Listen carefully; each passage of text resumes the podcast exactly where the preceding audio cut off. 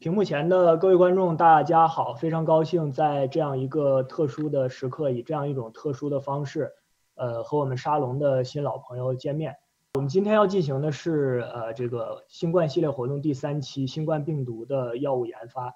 呃，本期沙龙的顺利上线呢，离不开各地沙龙，包括纽约、波士顿、安娜堡、湾区、西雅图、洛杉矶的协同努力。呃，同时呢，我们还要特别鸣谢 Matters News 对本次活动的特别支持。呃，自我介绍一下，我是今天的主持人牛帅。呃，之前我在安娜堡读博期间呢，呃，主持运营过几年安城文化沙龙。毕业以后呢，我现在在呃艾伯维药厂做研发工作。我主要的工作内容是为呃药物提供临床前的分析支持。那我们今天非常荣幸的邀请到周叶斌博士。呃，我叶斌既是朋友，也是在艾伯维的同事。叶斌呢，从读研到现在一直是从事免疫学的研究，目前在我司的 Early Discovery 部门从事免疫学的研发、药物研发工作。呃，其实这期沙龙的雏形就是我们两个几周前在单位食堂的一次呃吃饭期间的吐槽。吐槽之余呢，我们觉得作为从业人员，或许我们也可以做一点什么。没想到几周以后，这个疫情在海外迅速的升温。我想到今天这个时间点，不需要我再单独花时间和岛屿为大家阐述这次疫情的严峻性。我们也是通过希望今天这次活动呢，帮助每一位普通观众，呃，未来去鉴别这个相关的信息。呃，那么在开讲之前呢，我想花一点点时间和大家分享一下我做这期沙龙的思路。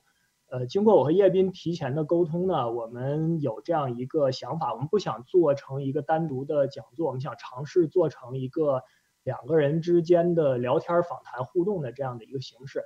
呃，我们也是希望这种形式呢，可以让零基础的观众也可以不太费力的可以呃跟上我们整个这个沙龙的节奏。为了实现这个目标呢，呃，如果沙龙的老观众可能知道，我们过去沙龙大家都是频繁打断、互相提问的。可是今天条件所限，只有我和主讲两个人有麦克，呃，所以为了达到这个互动的目标，我会在呃以显著高于前两期的主持的这个互动频率和主讲进行互动。那在这个互动过程当中呢，我会尝试扮演三个不同的角色吧。第一个，我会尝试扮演一个。零基础的普通观众从这个视角对主讲提出的一些概念，呃，进行解读。像我前面说的，普通观众也是我们这期活动主要想服务的目标。呃，第二个身份就是我会尝试主动站在不同的乃至对立的视角或者立场，对主角呃主讲提的一些概念和观点进行提问。那第三个身份就是我自己本身也作为从业人员，我会对主讲提到的一些概念提供一些我个人的理解。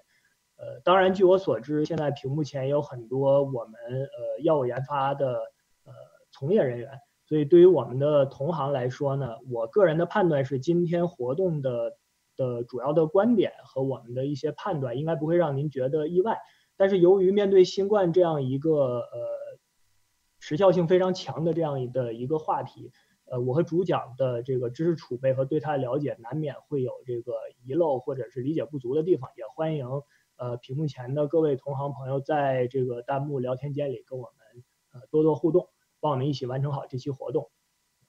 所以刚才说的这个三个角色呢，是相当精神分裂的。为了把这个角色扮演好呢，呃，按照沙龙惯例，我们也是非常非常希望在屏幕前的朋友可以通过 YouTube 的这个聊天室或者是微信群和我们进行踊跃的互动。给我们提供一些难度适中的弹幕素材，我们也会结合这个活动的时间还有主题的相关性进行回答。那新冠这个话题呢，可能会在接接下来相当长的一段时间成为我们生活当中不能忽视的一个部分。呃，但我觉得这个不影响我们用一个积极的态度去面对它。所以我希望在今天活动的开头能为我们活动定下一个相对轻松一点的一个基调。那我好像说了很长时间，如果我们的主讲还没有睡着的话，不妨跟大家打个招呼吧。我就把自己的呃，大家好，呃，我是周叶斌，非常感谢牛帅，呃，牛帅的介绍，也非常感谢沙龙的邀请啊。呃，就像牛帅说的，我也是在艾伯维从事早期研发工作，呃，不过和他不一样呢，我的工作主要是就是希望能发现。呃，通过研究免疫学，能够发现有什么是可以做药的靶点，呃，如果是不是从药人从业人员的话，可能对于靶点这个药物还觉得药物这个靶点是什么东西，我们一会儿的讲座里面呢也会做介绍。呃，如果没什么问题的话，要不我们现在就开始我我们的呃我们的沙龙。好啊，请主讲分享一下屏幕。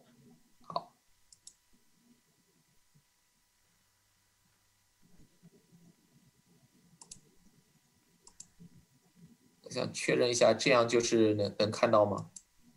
嗯，我是可以看到，但是这个弹幕好像我们有大概十秒的延迟，我觉得应该问题也不大吧。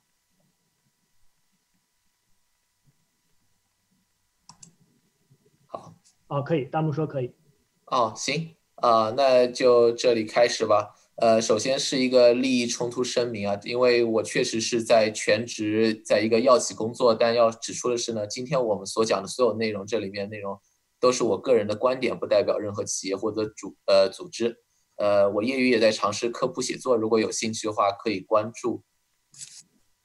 那么我们今天大家讲到这儿，大家就知道如果讲出问题找谁甩锅了，好吧？呃，这我们今天呢就给大家分享一下新冠病毒的药物研发。呃，大家可以看到，新冠病毒呢其实是非常的新，就连它的宿主呢，我们现在也不是很明确。呃，其实就大自然很多东西我们了解都还很有限。你比如说蝙蝠，大家一想到肯定是一个黑不溜秋的在山洞里面住的，其实在中美洲呢还有在芭蕉叶子上下面住的，在呃那个一种白色的非常可爱的小蝙蝠。那由于我们对宿主也不是很了解，对新冠病毒了解也很有限呢，要在它里面做药其实是非常困难的。呃，首先给大家一个概念是什么呢？就是我们说到新冠的治疗啊，其实是有两类的，呃，包括药物也是有两类，一类是支持性的治疗，另外一种呢是抗病毒的治疗。什么叫支持性的治疗呢？它是不直接针对新冠病毒的，主要是对表现出来的症状来缓解，就好像。你人发烧可能有很多原因，可能是感冒，呃，普通的感冒，可能是流感。那我可以给你一个退烧药那种情况。你比如说新冠与以前的 SARS，它的重症患者呢都有表现出很多患者表现出一种什么状况呢？就是免疫系统过激引起的免疫系统造成伤害。那有什么对策呢？像以前用的比较多的是一个大剂量的激素，这样呢可以就是全面的抑制人体的免疫系统，减少这种伤害。呃，现在也有提出来，就是用一种叫 IL-6 的单抗，因为它其实是个细胞因子 IL-6，呃，它在很多这种呃严重的免疫过激情况下呢，它会在病人体内提高。如果我们有一个单抗能够呃抑制这个细胞因子呢，可以减少这种免疫系统引起的损损伤。对，那可能是我们行业呃关注我们这个行业动态的同学可以注意到，这个再生元 Regeneron 公司最近也是呃投入到这个对抗呃新冠病毒的这个行列当中。他们所呃就是在研究的这几款抗体药物也是基于这个 IL-6 的这个靶点。呃，对的。然后这些维持治疗主要的目的是什么呢？其实就是维持。病人的身体机能，希望病人能够自己慢慢恢复，病人的免疫系统呢能够清理掉呃冠状病毒的感染。呃，我们今天主要要讲什么呢？是抗病毒的治疗，什么意思呢？它是直接针对病毒的，它是有特异性的，呃，也是新冠药物研发的目标。像我们可能大家听说过的克利芝啊、瑞德西韦这些抗病毒药的目的，其实就是这种抗病毒治疗。说到任何疾病呢，我们很自然会想到药物了。但是不知道有没有大家想过，就是药是从哪里来的？如果你问一个普通老百姓，就是不是从业人员，他会怎么想呢？有些人可能就觉得是一个呃 mad scientist 或者非常 genius 的一个人，他一个人在那儿折腾，做几个化学实验就搞出一个化学反应，就做出一个药。呃，也有一些呢，可能觉得现代社会大家都是互相合作，是很多科学家在那儿一起研发、一起讨论。呃，这个比较确实是比较符合实际啊。那也有比较现，那肯定还有很现实的人就觉得。呃，那么多花花绿绿的，就是药企啊，各各个企业，呃，反正就是从那里搞出来的，怎么弄出来呢？是不太清楚。可能比较 cynical 一点的人想法呢，就是呃，怎么弄出来不知道，反正就是你们这些药企把我们的钱拿出来，然后最后给我们一些药片儿，呃，这个就是我们的药是这么来的。呃，如果你问一个，对关注新闻的同学，可能会对上一页的这个药企当中 Biogen 这个公司感到印象深刻，因为他们最近这个发生的一些感染事件。主讲，你继续。啊，没事啊。那我们如果问重药人员药药物的研发是怎么样的，大家给你的一般都会跟你说，首先花的时间很长，第二非常难。为什么呢？这里有一个已经是很多年前的一个呃文章综述里面谈论的就是药物研发的一个过程啊。呃，首先上面这个呢是完全的一个新药研发的过程，都是十年以上的，呃，就是从最初到最后你能够上市，这个药要十年。那你想一下，要十年的话，对于我们现在新冠疫情，那肯定是不能指望上了，我们不可能等十年。嗯，另外一种情况呢是老药新用，什么意思呢？就是这个药已经上市了，但原来是用别的疾病的，我们现在拿过来换一个疾病来试试用。这是目前新冠药物的主要研发方向。你可以看下面它这个年限的。时间它其实砍掉了，就是最前面这一块，所以呢，可能可以最快的可能几年一两年，可能就可以完成了，呃，这也是目前主要的一个研发的方向了。对，所以我也想稍微补充一下，就是研发一个新药从头开始，可能平均就需要十年以上，需要十亿美金。呃，我看到了一些介绍行业规律的示意图，会把这个大管子呢右转九十度。然后把它的左侧加宽，右侧加窄，来去反映我们一些基本的行业规律。就是，呃，在最早期我们会去筛选成千上万乃至更多的备选的化合物，但是最后在市场上可以流通的药物可能只有那么一个两个，来去给观众们一个这个比较直观的行业规律的介绍。这里也作为一个补充。行的。那么大家想，如果就是这个药物研发，看来是和公众的想法可能是不太一样，大家都没想到原来要那么长时间才有一个药，是吧？那公众误解药物研发会有什么影响吗？我想说，对于疫情来说呢，很多事情我们确实需要公众配合。你比如说，你需要有一个出行的限制，武汉那里有疫情了，那可能大家就不能出行，不能得绕开那里。然后呢，我们要有一些个人防护，在不同的国家地区，可能大家对个人防护的意见也不一样，是吧？但这个些呢，都需要公众去配合。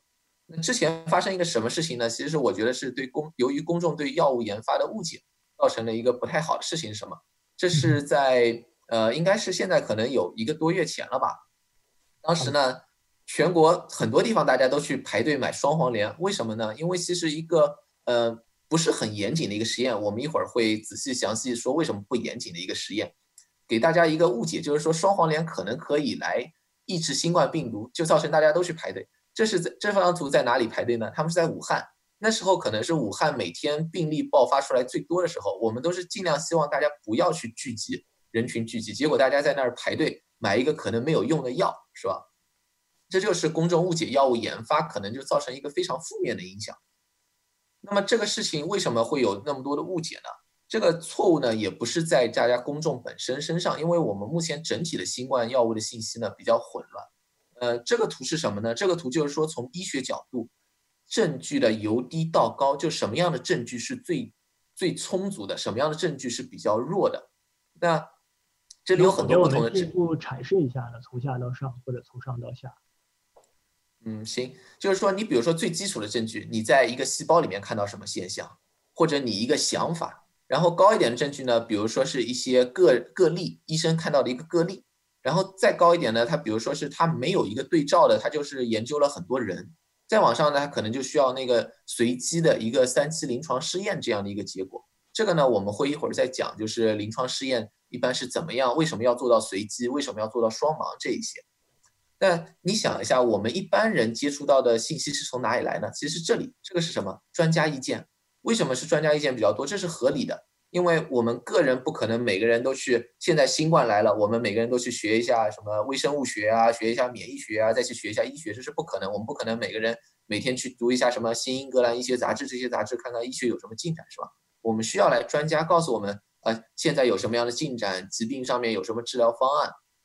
那问题什么呢？新冠非常新，就像我们之前说的，现在的专家意见来自于哪里呢？来自于下面这些。比如说，他做了几个细胞实验，做了一点动物实验，或者一个医生他看过几个病例，他把这个他看到的病例的结果给大家说一下，是吧？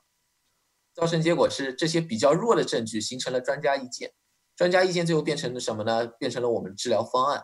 你如果仔细分析一下，我们现在的很多治疗方案是怎么来的？就是一两个细胞实验是非常弱的一个证据，变成了专家意见，专家意见一反馈。好了，我们的治疗方案，同时呢，也大家都公正，公众也就认为，好，这个药专家说了，可能就有效。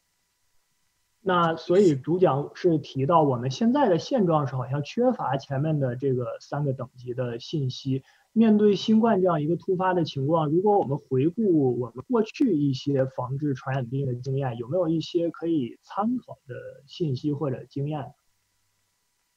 呃，这方面的话，可能就是，其实就是一开始因为一个疾病非常新的话，我们确实很难做到后面的这这些的情况，是吧？你不太可能一下子就有一个药可以给你做三期的临床。从这方面，可能一个角度是，就是我们媒体宣传的时候，就需要给大家呃。明确一下，就是说我们的证据还比较薄弱，现在可能这个药呢，离到真正可以有效呢，还需要更多的证据来来证明，需要公众能够理解，就是说这个确实需要一个时间来完成的。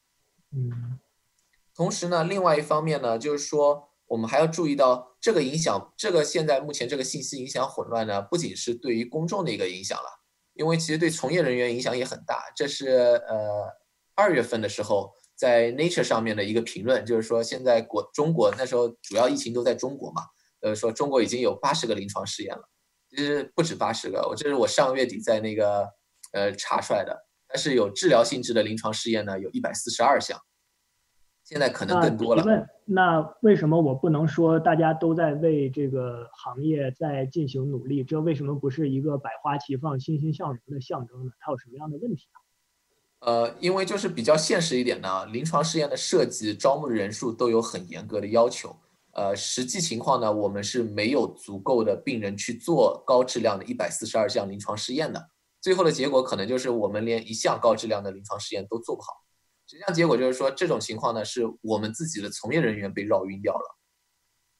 嗯，那我们就回归回回到最开始，就在想药物的研发过程应该是个什么研发过程。呃，那我把那个图就是劈成两半。我们现在先说一下，就是药物的筛选过程，我把它叫做药物的早期研发。呃，什么意思呢？你可能就理解就是我们怎么做出个像药的东西。我们都不是验证这个药有没有效、安不安全，我们就是先搞出个东西像个药。那怎么样搞出个东西像个药呢？如果你有一个病，你首先要找什么？要去找治疗这个病的靶点，呃，就是我平时的工作，是吧？然后呢，还要找什么呢？你要筛选能够打中这个靶点的分子。呃，我们一般叫做药物的前体，后面还有很大一块工作呢，就是优化这个前体，弄出个像药的分子。呃，牛帅的很多工作其实就在这一块里面。对，虽然听起来我好像更接近前线，但是整体上我们分析工作者在行业里扮演着工具人的角色，所以想听干货还是得听叶斌的。啊，过奖。呃，我们那老药新用干什么呢？就是我们原先已经有有个老的药了。老药来说的话，你前面的人已经帮你优化也优化完了，药物也帮你筛出来了。但是你要做什么呢？你还是要搞明白你到底要是针对哪个靶点。然后呢，那么多老药，你要找出哪个老药你想用，是吧？还有一点可能跟我们现在不太有关系，但其实如果你是公司的话，要考虑就是什么引进。因为原先那个老药可能是另外公司的，你现在找过来要做一个病的，你你自己得问原来那个公司说，我我得要你的那个知识产权，是吧？嗯，那我们先从最开始的，就是完全从新药开始想的话，你要先找新状呃新型冠状病毒的靶点。有人可能想，你的靶点不就一个病毒就行了吗？病毒已经那么小了，你还要找什么？但你要想，虽然一个病毒已经很小了，我们肉眼都看不到，但这个病毒里面其实有很多个分子。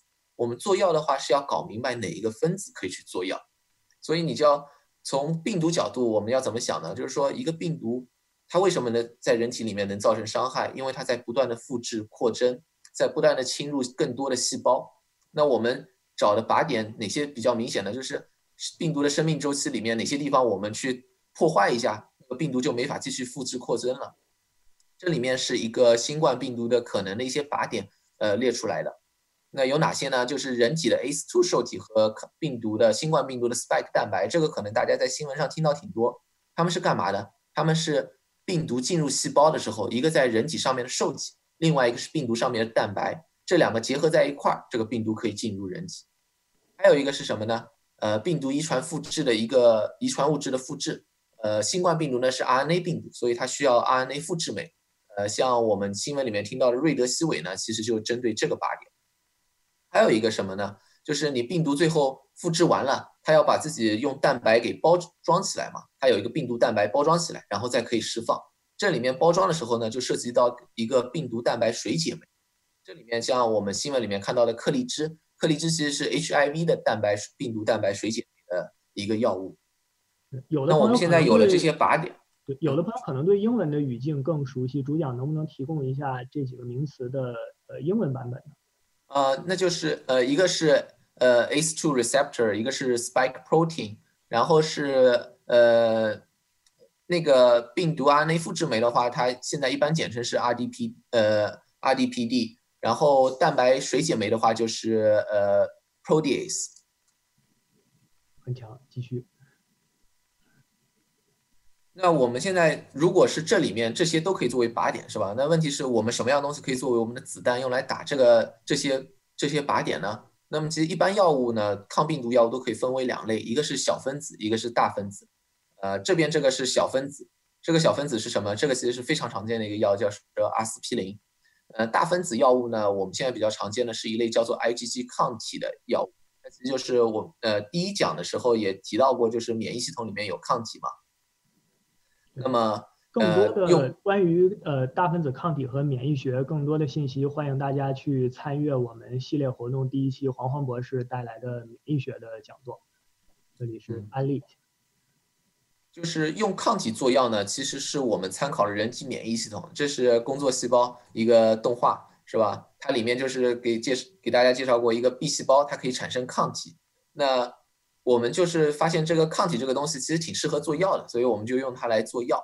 呃，这里要提一点什么呢？这个你看这个大分子抗体，明明说大分子看着很小，其实是因为这样的一个抗体一般都是有，嗯，一般都是有超过呃超呃这个抗体呢一般都是有一百一十个以上的氨基酸组成的，每个氨基酸呢其实没比这个阿司匹林小多少。呃，我们这个画呢就是画了一个它的一个二维的一个平面图啊。因为如果一个个分子像阿司匹林那么画呢，科学家每天都在那儿画画了，画不完。还要说一点呢，就是大家想一下吃药的一个过程啊，呃，打针吃药，呃，小分子呢可能是吃药，也可能是打针。像瑞德西韦呢，其实是打针；大分子呢，肯定都是打针，不可能吃的。为什么？因为抗体说到底是什么？是蛋白质。如果你吃蛋白质的话，肯肯定就被你消化掉了。你要抗体药呢是非常贵的，你要去吃呢，那可能你是喝了。全世界最贵的一碗肉汤，这样的业内笑话可能会比较冷。当然，也可以在此推荐一下这个工作细胞这个动画，在 B 站和 Netflix 上都可以找到，还是蛮不错一个动画。主讲请继续。呃，没事。那我们考考虑一下，就是抗体，其实很多药物都是抗体，很多那个抗癌药物也是抗体啊，抗呃抗肿瘤药物也是抗体。我们这里专门讲一下抗病毒抗体是怎么做的。呃，抗病毒抗体呢，其实我们一般把它叫做一个中和作用，就是英文里面叫 neutralizing。什么样是叫 neutralizing 呢？你想象一下，如果没有抗体，病毒在干嘛？病毒进入进出细胞很自由啊，它想进就进，想出就出。有了抗体，有一个针对性的抗体，中和作用的抗体，它能做什么呢？它能在你进入细胞之前把你包在那儿，你进不让病毒进去。如果你进来了之后呢，它可以防止你这个病毒出去，因为你那个抗体还是把你包裹在里面了。这样一个情况下能有什么用呢？它其实可以做到两种作用，一种是治疗，就是你有抗体的话，你有治疗性的抗体的话，它可以防止你病毒继续感染其他细胞嘛。另外一个呢，还可以预防。这是因为呢，抗体一般在半衰期比较长，所以呢，你给高风险人群的时候，你可以事先注射一个抗体，这样它之后哪怕就是接触到这个病毒之后呢，它也不会受到影响。大家想，这个这个是不是感觉就是理论上来说很好？但有一个问题，就是说有一个缺点，对于我们那个抗击疫情呢有问题，就是说抗体与病毒结合非常特异，你没法做到老药新用，就得都是从头开始做，所以你都是要十年那么长时间。一般来说，这个剧可能大家也都很多人都看过，就是《生活大爆炸》。那里面 Sheldon 有个什么特点？他那么大一个沙发，他只能坐这么一个位置，你给他稍微动一下，他都不行了。抗体其实也有点像那样的，就是说你做了一个针对病毒甲的抗体。你不要说换一种病毒，如果你这个本身的假病毒有一点变异，变成了小甲或大甲，你做的抗体可能都是没有用的。所以呢，你很多那个病毒都得重，呃，抗体呢都得重新做。呃，可以想象一下，就是，对，这里我想到一个呃蛮有趣的生活中的例子，我的一位在加州不愿意透露姓名的王姓朋友，昨天在微信上问我说，随着这个加州疫情的加剧呢，他感到自己出现了类似流感的症状。他自己判断应该不是新冠的症状，但是经过一周左右，他的症状已经有所痊愈了。他给我的问题是：如果他已经从流感当中痊愈，获得了一些抗体，这些抗体是否能帮助他对抗新冠的这个情况？主讲能不能给解释一下？这里就涉及到一个抗体与病毒的结合非常特异，因为新冠病毒和流感病毒不是一个病毒，所以理论上来说，它是产生了就是针对流感的抗体，那些抗体呢对新冠是毫无用处的。而且更不幸的一点是什么呢？就是流感是一个变异非常高的病毒，明年等到流感季节再来的时候呢，这位朋友他之前产生的那些抗流感的抗体呢，对明年的流感可能也没有用，所以呢，流感的。疫苗每年都要打呢，也就是这个道理。是的。那呃，这里还是介绍一下，就是进展比较快的抗体，因为还有很多公司在做。其中一个进展可能目前最快的是一个叫 Verbiotech 的，它做出一个抗体。它怎么做呢？它原先一直在筛什么？在筛针对 SARS 表面的 spike 蛋白，就是我们刚才介绍的呃 spike 蛋白的抗体库。它里面呢，正好因为 SARS 和现在的新冠呢，还有很多类似的地方。它在那个有找到两个抗体，算是运气比较好。它可以我们在专业上叫 cross react，它就是说还还可以和新冠的 spike 蛋白结合。所以呢，他打算这两个呢来继续研发，作为一个药来使用。不过要指出的一点呢，这个它只是有两个潜在的抗体，可以可能可以和新冠的 spike 蛋白结合，还有很多东西要验证。它还没有证明，就是说确实可以中和病毒，因为你可以有很多抗体，你结合了病毒之后，对病毒一点影响都没有。那样的话是没有用的。另外呢，还有很多要优化的。呃，病呃抗体的优化一般涉及到两个是逃不掉的，一个就是说你要增强与病毒结合的能力。为什么？一般来说，抗病毒的抗体有用的都是要与那个抗病毒结合能力非常强的、效率非常高的那种。另外呢，就是我们作为抗体要生产的时候要考虑什么呢？不是所有的抗体都能稳定生产的，所以呢，我们要改善抗体的稳定性，这些都需要做很多的工作。也就是后面很多年，我们都要去研发这个药物的过程。提问，呃，这里弹幕提到了一些问题，就是说我们现有是否观察到了这个新冠病毒产生了一些变异吗？是有变异，但整体来说变异不是很多。另外，我们要考虑就是变异是不同的，因为它作为一个原先是从在动物里面的一个病毒到人体里面，它本身有一个适应过程，而且呢，作为一个 RNA 病毒的话，它的复制。过程当中可能本身就会出错，呃，一个问题是有没有变异，那是肯定有的。变异多不多？相对于病毒来说，你可以和别的病毒比，比如说你跟 HIV 或者流感比的话，它是肯定不多的。还有一个问题就是说，你这些变异最后有什么意义？就比如说你作为药物研发的时候，你变异非常多，你做抗体药、做疫苗就会有困难。至少目前新冠来说还没有产生到这个程度。还有一个就是，如果你产生你做一个其他药物的话，有没有抗药性的一个问题？呃，这些从目前来看，这些变异还没有还没有影响到，就是我们药物研发的一个方向。嗯。另外一个还有一个治疗方法，可能大家也听说过，国内现在有在说的，就是一个叫血浆治疗，其实应该叫血清，因为我们用的是呢是实际上是血清，虽然和血浆很类似，区别就是有没有凝血蛋白这一点啊，其实是一种另类的抗体治疗，它有一些潜在问题，为什么呢？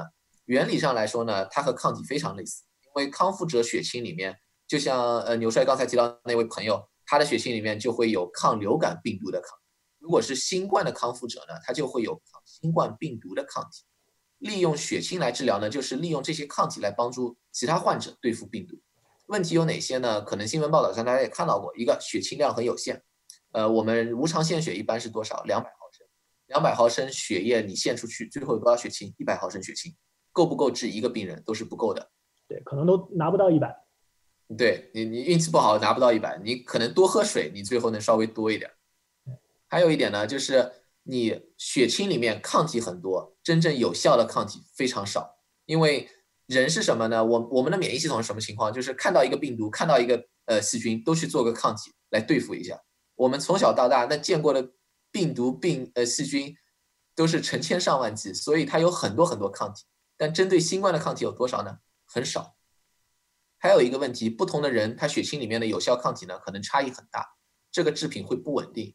呃，而且血液制品呢本身制备过程比较复杂，因为这里涉及到你要呃验证没有其他病毒，然后你要把那个新冠病毒确实已经是没有了，呃这这种问题，还有呢，就是血清，因为也是一个外来物，因为这个你是可能就任何外来的东西呢，都是有可能你输入到人体的，都有可能引起不良的免疫反应，这是也是有可能的。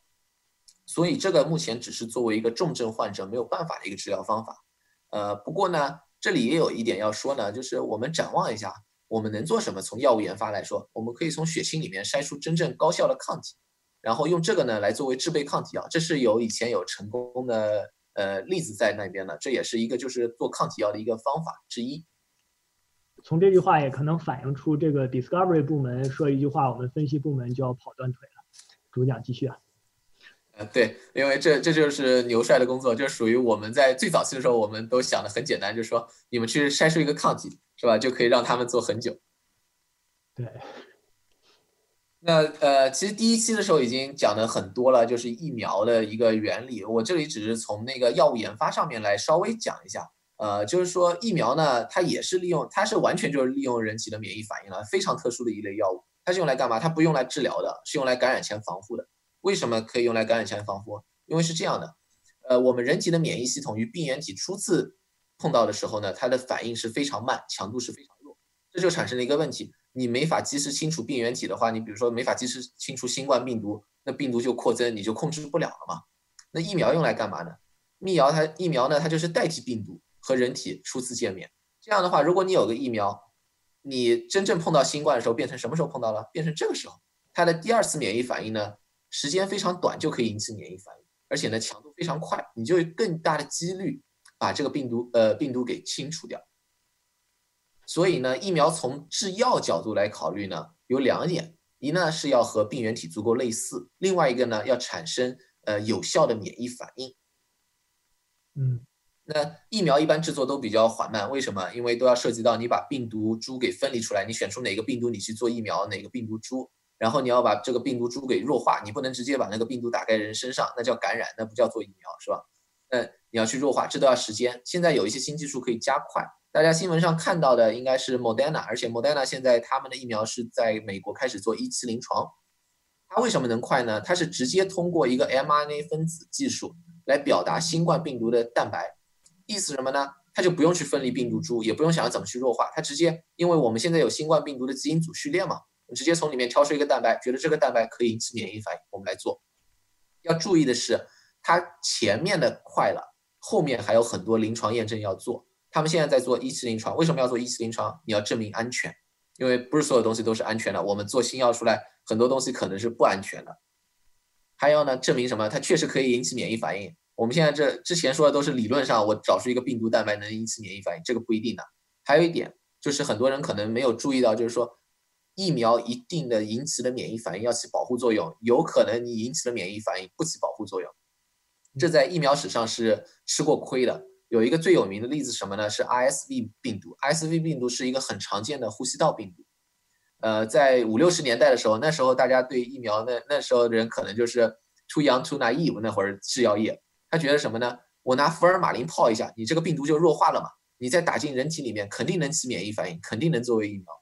好，这么去试了，免疫反应是引起了。最后真正碰到 RSV 病毒的时候，发现你接种了疫苗的人反而预后更差。为什么？你引起了一个错误的免疫反应，造成了后期的病毒感染反而更严重。其实 RSV 到现在我们还没有做出病呃疫苗来，所以就是疫苗这个制作是非常困难的一件事情。你要证明是有效的一个免疫反应，这需要临临床实验去验证。那再给大家举一个例子，什么叫有效的免疫反应？康熙皇帝，康熙皇帝他为什么被立为储君？其中一个原因是他得过天花，他得过天花之后，他脸上有长了就是麻点嘛。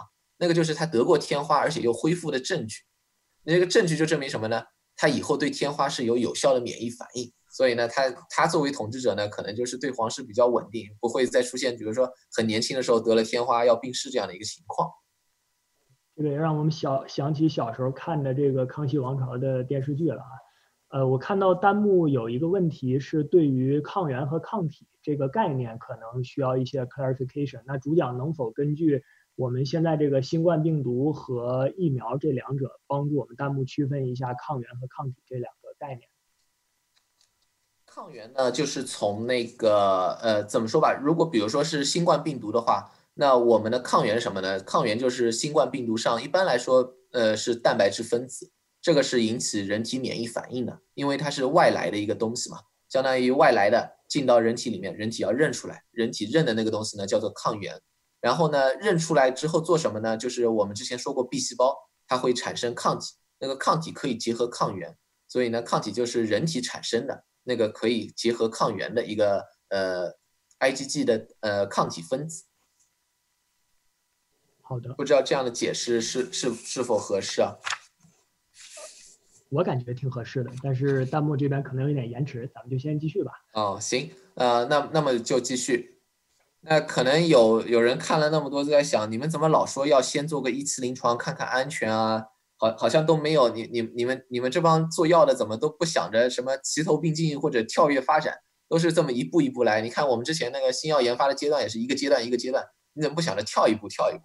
呃，这是这是有原因的，因为我我们不能那么跳的原因是我们要考虑到病人的安全。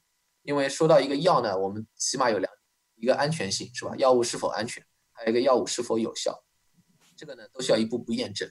呃，很多东西呢我们在动物上做了实验，安全不代表人身上安全，反过来也是一样。大家看这个图，这个图是什么？巧克力。巧克力我们人吃都没事儿，你不能给狗吃，也不能给猫吃，因为它们没法代谢，呃，会中毒。所以呢，这里有一个安全性问题。也我们前面做的很多细胞实验、动物学实验，到人体我们一期一期实验主要是看一个安全性，而且都是很少的人，不能一下子用很很多病人来做。呃，还有一个药物是否有效，呃，有效这个东西呢，也是需要去验证的。我们不能一都是都是那个，还要先搞明白一个，就是你的用药量是多少。比如说你安全的用药量是多少，有效的用药量是多少，是吧？你中间到底有没有差距？你不能说你安全的用药量是一粒，你有效的用药量是两粒，那你这个药用在病人身上，想要有效永远不会安全，那是肯定不行的。所以就是为了病人的这个健康安全呢，我们是没法随意跳步的。所以确实，新药研发就是一步一步这么走，呃，要快呢是很困难的一件事情。提问：叶斌能否给我们解释一下这个所谓的一期、二期、三期临床，它有什么不同？在设计上都要考量哪些不同的因素呢？嗯，这个呢，我不是做临床设计的，所以只能呢非常不专业的给大家稍微简单解释一下啊。一期临床呢，就是大家可以想到一二三，肯定这么大家想的挺明显，就是一一期做完做二期，二期做完做三期。这里面一期主要做什么呢？主要证明一个，就是说这是我们的药物，一般来说是第一次用到人体，我们要证明什么？就是我们多少的用药样量是安全的，这是最关键的。所以一般人数都非常少，然后呢，它会有不同的剂量来测试哪个哪哪个剂量是我们的耐受的一个极限。到二期之后呢，就是我们已经证明了一期确实是安全的，那么我们就选出可能是两，一般都会选两个剂量。来看看哪个剂量可以做到我们的有效性。二期临床呢，一般它是我们不做，呃，不一定需要做到双盲，可能就是开放性的，而且呢，人数也可以稍微少一点，因为这样可以做得快一些。等到我们确定了可能确实有一点效果，然后呢，有一个剂量可能比另外一个剂量更好之后呢，我们就可以用其中一个剂量来做三期的临床。这时候我们三期临床的目的就是要验证这个药物确实有效。这个时候呢，我们的严就非常严格，就需要做到双盲，然后还需要做到随机。当然了，这里还要提一点，就是说不同的疾病呢情况不太一样，是有些罕见病它病人非常少，你是没法那么做的，你没法那么三期这么去做，你可能只能做很前期的很少的病人，呃，最后只要能确实证明看出非常明显的效果，那确实也可以。然后呢，还有一些临床设计呢，他可能会想加快速度，他会就是不停的。一期做完之后，立刻增加病人做到二期、做三期。不过那种情况一般是肿瘤那种比较严重的疾病啊，才能那么做。因为你这样做的话，你其实是提高了你本身的一个药物开发的风险。你要确实有这个必要才能那么做。那提一个 follow up 的问题，我们提到跳步这个问题，呃，理论上有无限的时间和资源，我们当然希望一步一步都做完。但是前面也提过了，三期临床都做完。需要非常长的时间，要花大量的钱，需要非常多的志愿者。面对新冠疫情这样呃急剧的这个改变着我们现在当下的生活，呃，我们是否有跳步的可能性？以及如果我们跳过了一些环节，可能产生哪些风险？我们要付出什么样的代价？这个跳步其实我觉得可以理解两种，一种是就是完全的一个新药来说的话。是没法跳步的，因为你你没法一期、二期、三期中间跳任何一步，因为我们要考虑到新冠一个疫情，百分之八十人是轻症，有很多人有自愈的一个情况。这种情况下，如果你说我不做一期安全性，我都不明白哪个哪个剂量是安全，对一个完全的新药来说的话，那是非常就是违反呃就是伦理上来说是说不过去的，我我们是没法接受的。呃，这个我们但是我们没有说我们不想再跳步，我们确实想再跳步。我们跳舞表现在什么呢？大家的研发都集中在什么？老药新用。老药新用的意思就是说，他以原先的人已经做过另外一个疾病的一期、二期、三期。他那二期、三期的有效性我们用不了，因为我们的疾病变了。但他一期的那个安全剂量什么我们都知道了，所以我们就可以跳过一期。然后呢，有些情况下，因为这个比较紧急嘛，你像瑞德西韦啊，包括我们国内很多药物，其实我们就直接在看疗效了，就是我们希望直接就是把二期也挑过了，我们也不挑那个多几个剂量去试了。呃，因为反正老药我们就原来的那个剂量直接来看看，呃，在新冠里面可不可以试？其实是这样一个跳步，这样一个跳步呢，从那个。安全性上来说呢，是可以接受的。你要是真的是一个，比如说是，呃，就像疫苗啊，或者是抗体啊，包括像 NIAID 的 Director，呃，Dr. Fauci，他也说过，就是说你你这个没法跳，你不能说那个一期零一期安全你不做了，我就直接做三期，那是不现实的。你只能那么一步步做下去。好的，谢谢主讲。那我们在这里就是讲的是完全的新药的最早期的一些研发，然后我这里做一个中期小结。这里其实我们也提到了，就是新冠能有什么药？近期能指望上的是什么药？呃，抗体药和疫苗呢是可以的，但是这两个呢都开发时间很长，从头做起。理想情况呢，我们可能因为现在课呃开始有那个疫苗的一期了嘛，呃，理想情况可能年底前我们看到初步的临床试验。你要能够投入使用，就是说你确实做完了二期或者是开始三期的话，呃，三期看出一点效果，你可能现在起算起来再过一年一年半再说了，而且。那个假设是我们现在开始做一期临床那个东西是成功的，也有可能那个东西直接到后后面发现不成功也是有可能的。那样的话，我们就又把那个 timeline 重新 reset 一遍，再重新再跑一遍，是吧？在下一个 candidate 我们再重新搞起。还有一个我们没有仔细说，只是说了小分子药物。我们一会儿会花很长时间讲小分子药物，呃，它是用来治疗的，这个可以尝试老药新用，就像我们刚才讨论的。理论上来说，我们可以现成的药物直接做三期临床，看看疗效怎么样，也是现在在做的。提问，呃，弹幕也有关注这个都有哪些老药会被新用？那我们接下来会讲。还有一个弹幕提问是，请问主讲能否介绍一下 Johnson Johnson 现在做的疫苗和这个 Moderna 做的 mRNA 疫苗有何不同？呃，Moderna 是比较特殊，是它是一个 mRNA 技术，它就是。因为呃，学过生物的人可能有点印象，就是说，呃，我们的人体的一个遗传信息的表达是怎么样呢？是我们人体有 DNA，然后转录到一个 mRNA 分子，mRNA 再转成蛋白嘛。呃，Moderna 的技术意思是什么呢？就是说，它从那个病毒的基因组里面挑出一段，挑出某个蛋白，他觉得这个蛋白可以激发人体的免疫系统，他通过他们的 mRNA 分子。在人体里面，你注射进一个 mRNA 分子，这个 mRNA 分子在人体里面会表达出那个病毒的蛋白，那样就相当于你给了一个人体一个病毒蛋白在里面嘛。它不是一个完整的病毒，所以应该不会造成那个疾病，但是它是病毒的上面的一个蛋白，是一个外来物，人体呢可以产生抗体，产生免疫反应，通过这个来制作一个疫苗。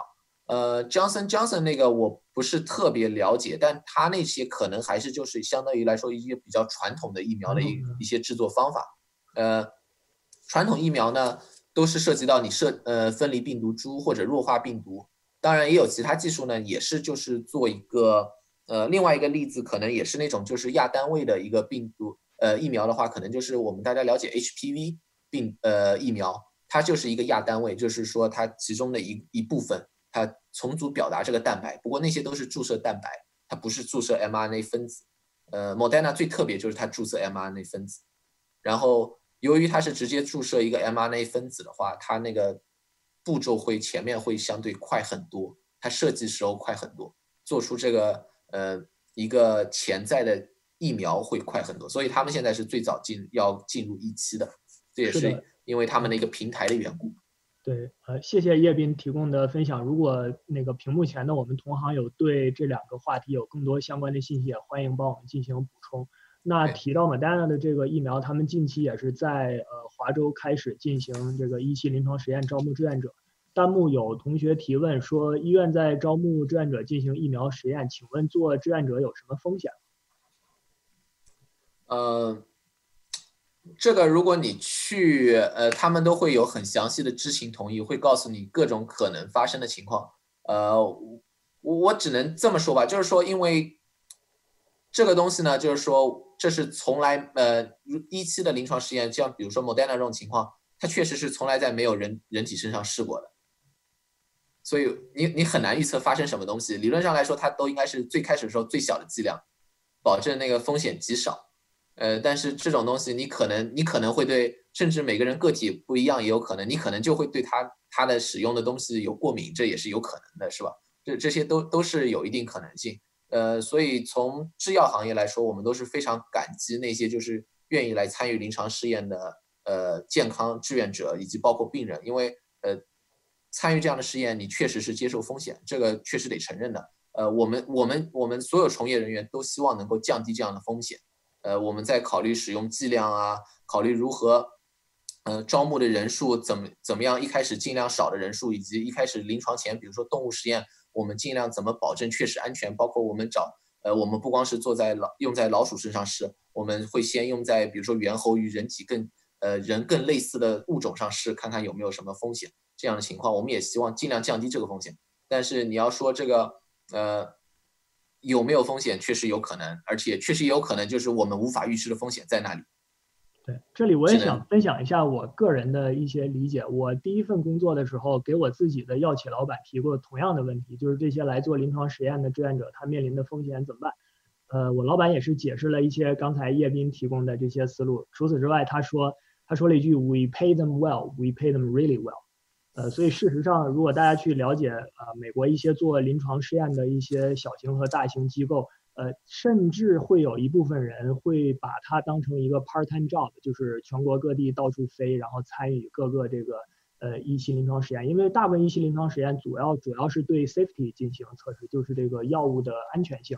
呃，同时整个病人也是在被严密的监控当中，还可以得到不错的经济报酬。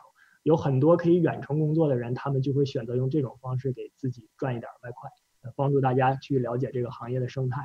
做一个补充。哦，提到这个，我可以再说一点，就是说，呃，你像疫苗这种的话，它一般的一期临床的安全性是用健康志愿者，呃，也是为了安全性考虑。比如说肿瘤药，很多药物的毒副作用是比较大的，所以哪怕是一期，它也是用的是病人，因为那样可能对病人来说用这些药是有好处的。对健康人来说是绝对一点好处都没有，所以我们在伦理上是没法这么用的。呃，这也是尽量尽量这样的一个考虑吧。是的，是的。那么我我们下面主要可能就会给大家介绍一些老药新用，而且也都会直接给大家讲，就是现在新闻上能看到的一些例子。呃，这样可能对大家也比较感兴趣啊。呃，那老药新用是怎么做的呢？我先说一下，就是老药新用也不是说你就拿出一个药直接上去给病人用的。还是有些过程是没法避免的，和那个新药的开发时候一样没法避免什么呢？临床前验证、临床试验，还有一个什么呢？申报审批，就是说这个可能大家都忘了，都都很多时候现在看新闻都看到谁谁谁说，呃，我我去做了个什么药，看着有效，呃，你你这个后面一步是一定要的，就是你要找到监管部门要去申报审批，像美国是 FDA，像中国的话 CFDA。因为你不能我药企说有效就直接直接去卖了，这个是一定要有监管部门来监控的，要要要有第三方来仔细核对你的数据到底对不对，呃，你不能光你说有效就是。是的，呃，在这个阶段其实类似了，因为新药和老药在你你换到一个新的疾病里面都要走这几步。对，那这里其实前面我们也有提到这个概念，主讲能不能再给我们解释一下临床前和临床试验的区别？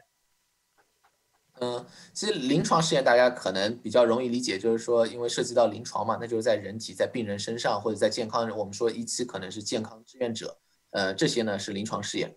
临床前什么意思呢？Preclinical，它就是说你反正在细胞里面做实验，呃，或者在动物里面做实验，呃，都都是在这个阶段。我们一般来说呢，都是临床前做出来做好了，我们觉得有希望才会做到临床试验。好的，谢谢主讲。那我们来看一看，就是我们直接就说老药新用吧，因为这个是呃，这个这个是大家都比较关心的，也是现在比较火的一个，就是什么老药新用。首先得说是有成功先例的，这个不是我们现在才想出来的，或者临时碰到新冠了，我们开始制药行业说我们可以老药新用，不是这样的。我们之前制药行业有成功先例。呃，这个电影大家看过吗？呃，我看过，之前很火的一个电影，对，非常好的电影。唯一我个人觉得有点遗憾是，电影当中对于这个药企的角色刻画有一些过于刻板，但整体上是一部非常好的片子。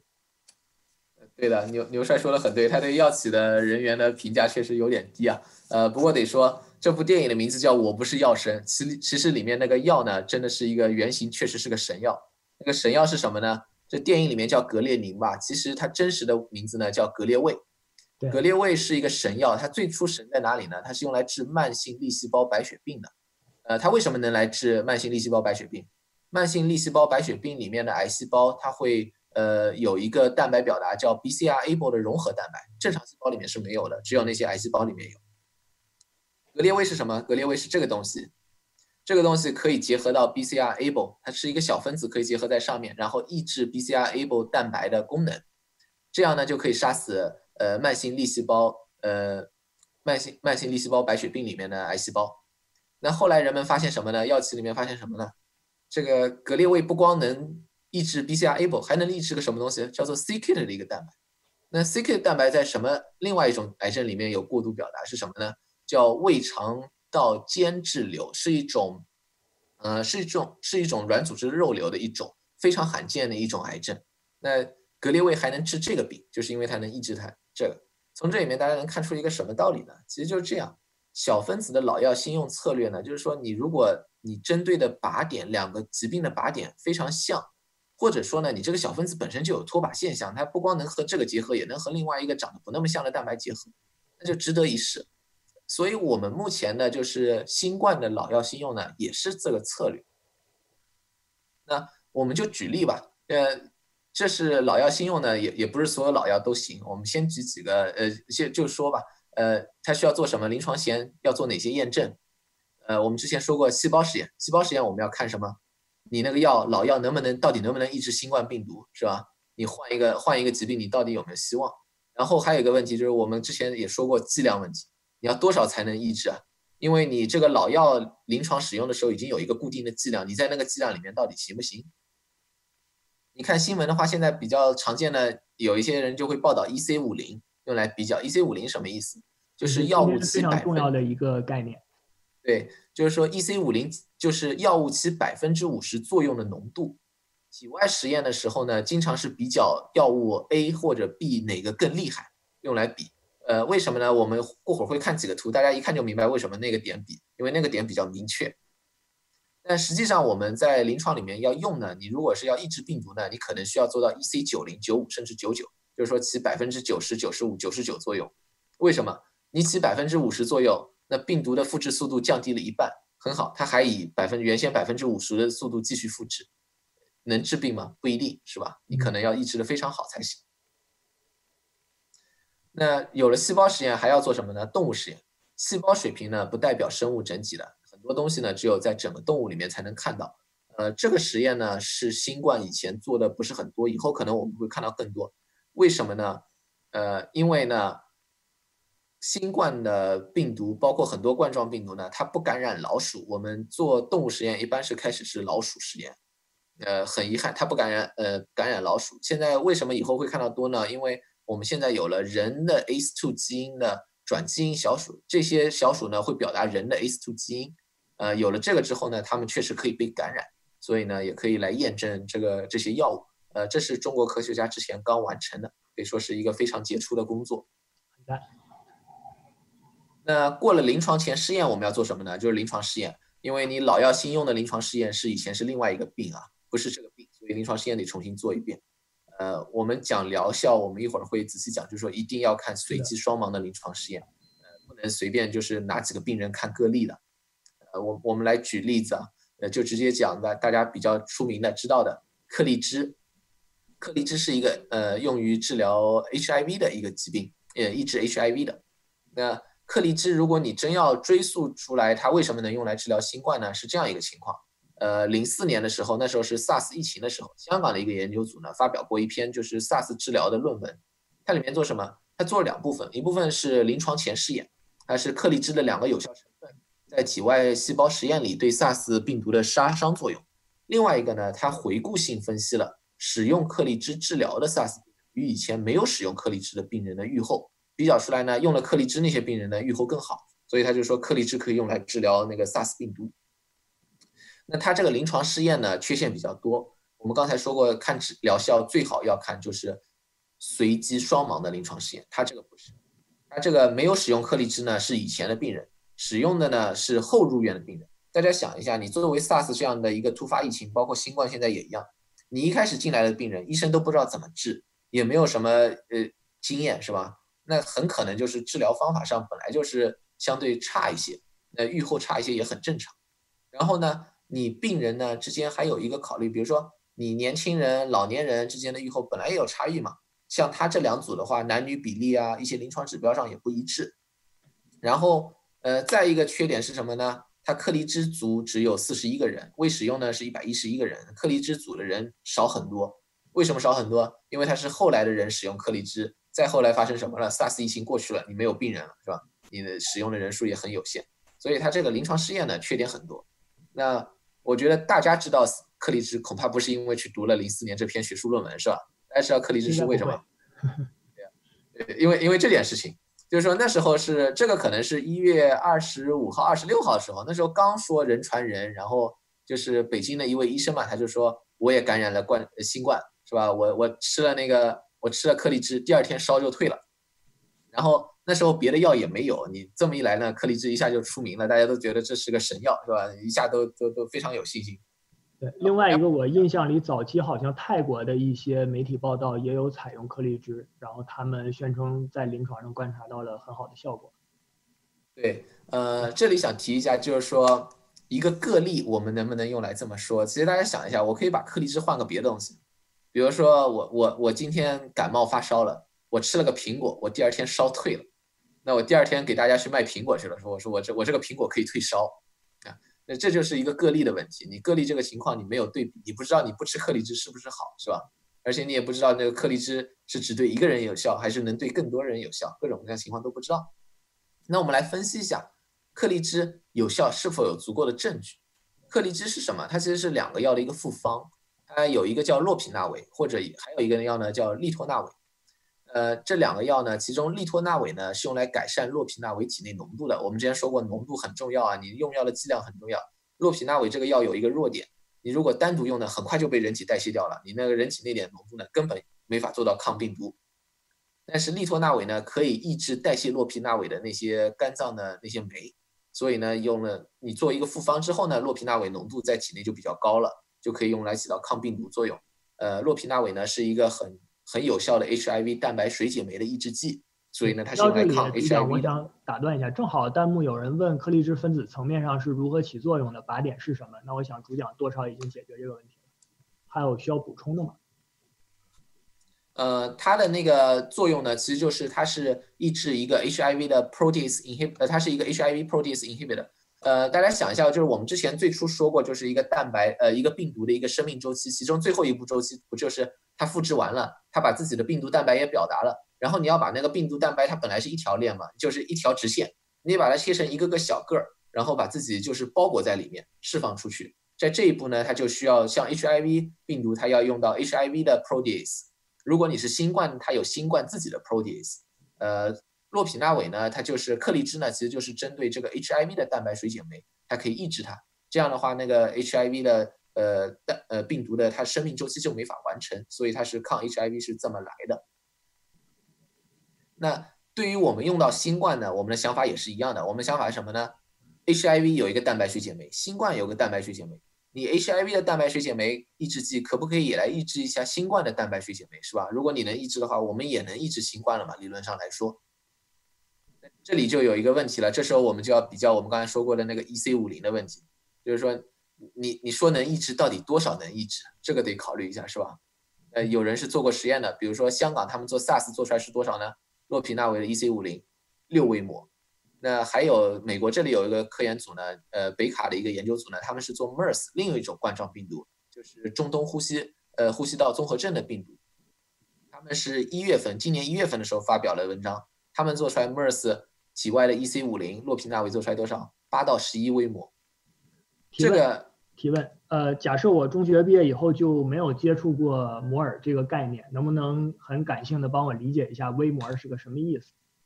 或者说怎么跟其他的值进行比较？呃，摩尔呢，就是说就相当于一个多少分子，就相当于我们比较药物呢，我们要比较多少个药物分子起了多少作用。微摩呢，就是呃，就是微摩尔，也是一种是，我们摩尔的话，千分之一就变成了微摩。我们过会儿还会涉及到一个纳摩，纳摩什么呢？就是微摩的千分之一。我我们可以看一下，就是说。它需要那么多个分子，相当于六微摩的分子浓度，来抑制呃 SARS 病毒的一半，是吧？对。一个问题就是说，你人体里面能不能达到这个浓度啊？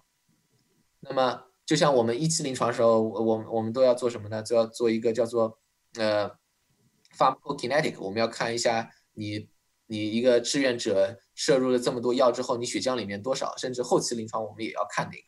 呃，看出来多少呢？洛匹那韦的人体血浆峰值多少？呃，算下来十四微摩。这个一看十四微摩是超过六微摩，感觉很好，是吧？香港研究组当时他们发文章的时候也是这么说的，就说我们这个峰值有十四微摩，超过六微摩了，所以可能是有效的。呃，这里面没考虑到一点什么问题呢？呃，人体和那个体外实验有一个区别，体外实验呢用的那个没有用很高的血血清，呃，血清蛋白比较少。呃，人体里面血浆里面呢有很高的血清蛋白，呃，血浆蛋白也可以说是，就是很多药物呢会与血浆蛋白结合很高。你一旦与血浆蛋白结合呢，你可以想到这些药就被别人给拉走了，就不起作用了。你洛匹那韦的那个血浆结合度多少呢？是在百分之九十八到九十九。你实际上有效的药物最后是多少呢？是你那个血浆峰值的百分之二，你乘个百分之二。呃，开玩笑啊，这个不说 EC 五零了，你可能 EC 十你都不一定能达到。实际上，你如果是六微摩的话，因为你要十四乘一个百分之二，那才那才多少是吧？对，换句话说，我们吃进去一百个，可能有九十八个都被别的东西沾走了。对，呃，当然刚才主讲可能有一个小小的口误，就是这个呃微摩 micromolar 它是十的负六次方摩，毫摩 millimolar 是十三次方摩，然后纳摩是十的负九次方。感谢我们弹幕。呃，帮我们这个 clarify 了一下。还有一个弹幕问：这个 EC 五零也依赖于被感染的病毒浓度吗？如何统一病毒浓度来比较 EC 五零？呃，这个不同的实验是很难比较的。我这里只是一个粗略的比较，因为你不同实验可能你用的细胞也是不一样的，这些都会有区别。呃，是相对来说非常粗略的一个情况。呃，但是呢，就是从这里面呢，我们就可以看一个就是最基础的一个情况，就是。呃，虽然比较粗略，但如果你这个结果非常差呢，你要再往前走呢，确实是非常困难。呃，对，因为还可以比较一个东西，比较什么呢？就是说，呃，你你这样一个就是像洛匹那韦这样的 EC 五零呢，你体内能够有效抑制的可能性非常低。我们可以做个对比，因为它是老药，它原先用来干什么的？抑制 HIV 的，它体外的 HIV 的抑制浓度 EC 五零在哪？虽然细胞不一样啊，但它的抑制浓度都在纳摩的。而且小分子药物这种抗病毒药物，一般来说我们都是只有在纳摩级别，你才有希望在人体内有效。如果你是微摩级别的话，一般来说正正常情况下，从制药角度，呃是没法继续往前用这个药的。呃，这里我想打断一下，这个理解 EC 五零的这个概念很重要，所以我们想花一点时间跟弹幕稍微互动一下。呃，假设弹幕呃屏幕前的各位是这个药企的研发负责人，面对很多的呃这个在细胞层面可以被筛选的这个潜在药物，我们是希望选择 EC 五零值更高的呃药物进到下一阶段，还是选择 EC 五零更低的进入下一阶段呢？其实主讲刚才已经讲到这个问题的答案了，但是如果弹幕愿意跟我们互动一下，希望大家可以这个踊跃的用大小来表达一下。哦，当然我们可能会有一定的延时，所以我也不知道什么时候能看到。可能等我们看到的时候，弹幕会更像一个赌场一样，都是大和小。觉得时间关系，我们就不多等了吧。那还是主讲跟我们说吧。我们希望 EC 五零这个值是更大还是更小呢？从一个简单范畴来说，呃，就是我们是这其实是个很好的问题，就是说确实是越小越好。为什么呢？相当于说我们希望事半功倍，就是说你用的东西越少，你能够起到同样的作用越好。因为我们人体服用药物的剂量呢是有限的。是的，你如果越越小的话呢，你最后可能达到那个剂量呢是越越有希望，是这样一个情况啊。然后北卡呢，北卡那个研究组做 MERS 实验，就是我们说到八到十一微摩，他在动物实验里面发现什么呢？洛匹那韦没有效果。他们做了一个 EC 五零的图，这个大家就可以看到了。你不同的药就是拿这个在百分之五十这个点呢，其实比起来最容易比。这是洛匹洛匹那韦直接对那个就是呃 MERS 病毒，它是十一微摩。呃，挺差的。你要利托那韦其实更差了，因为利托那韦主要也不是用来抑制病毒用的，是它是二十五微摩。如果你把那个洛匹那韦和利托那韦按照就是克利芝那个成分比，呃，四点六比一这样混在一块儿，呃，那最后能够多到多到多少呢？八点五微摩，也也是其实这样的作为药物来说，你要往后用呢是没法用的。对，那这里我也想提一下。刚才弹幕有问，就是说今天的讲座会不会提到瑞德西韦？我们会讲到瑞德西韦，主讲能不能给我们说一下瑞德西韦在抑制新冠病毒的 EC 五零值大概是多少？呃，如果是 MERS 的话，它做出来的抑制能力大概是九十纳摩，然后它是我们武汉病毒所前面做过一个实验，是新冠的病毒的话，它做出来是呃七百七十纳摩，还是在微摩以下的，所以这个比这些都要好很多，你说？嗯，对，注意纳摩是这个微摩的千分之一，一千倍。呃，如果想一下的话，它做出来是武汉病毒所他们做出来新冠是零点七七微摩，你相对于说，比如说如果你用六微摩来代替这个的话，那就差了差不多是呃十倍吧，反正。嗯，对，十倍左右。嗯，那么这个 EC 五零呢，其实我们现在有很多药，大家听到的那个好像新冠的药都很多啊，很很多都可以治。特别是 HIV 药和流感流感药，那简直就是个个都能用来治新冠。有一个问题，他们的 EC 五零都很高，呃，这个都都其实都比那个克利芝还要过分，相对来说。呃，有一个是现在是在第六版加到那个治疗方案里面的是阿比多尔，是一个呃苏联做出来的，前苏联做出来的一个流感药，它的那个有效有效浓度是十到三十微摩，我不知道这个代不代表那个 EC 五零啊。呃，哪怕这是 EC 九零的话，你十到三十微摩也是挺难达到的。呃，最过分的一个呢是达卢纳韦，那个是有效浓度是三百微摩，这个一般很少有人敢拿这个去说这个可能有效。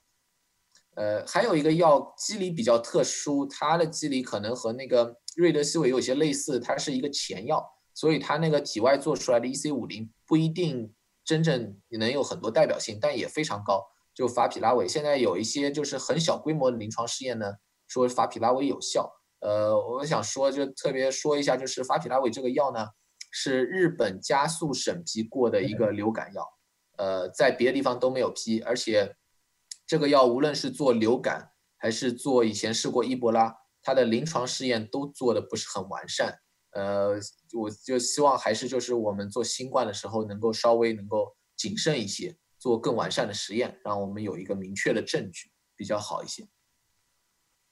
那么大家想一下，为什么 HIV 的药搞出来 HIV 挺有效的，跑到冠状病毒好像就没什么效果了？什么都是几微摩啊、几百微摩那样的 EC 五零，呃，其实是有原因的，因为两个蛋白水解酶不是很类似。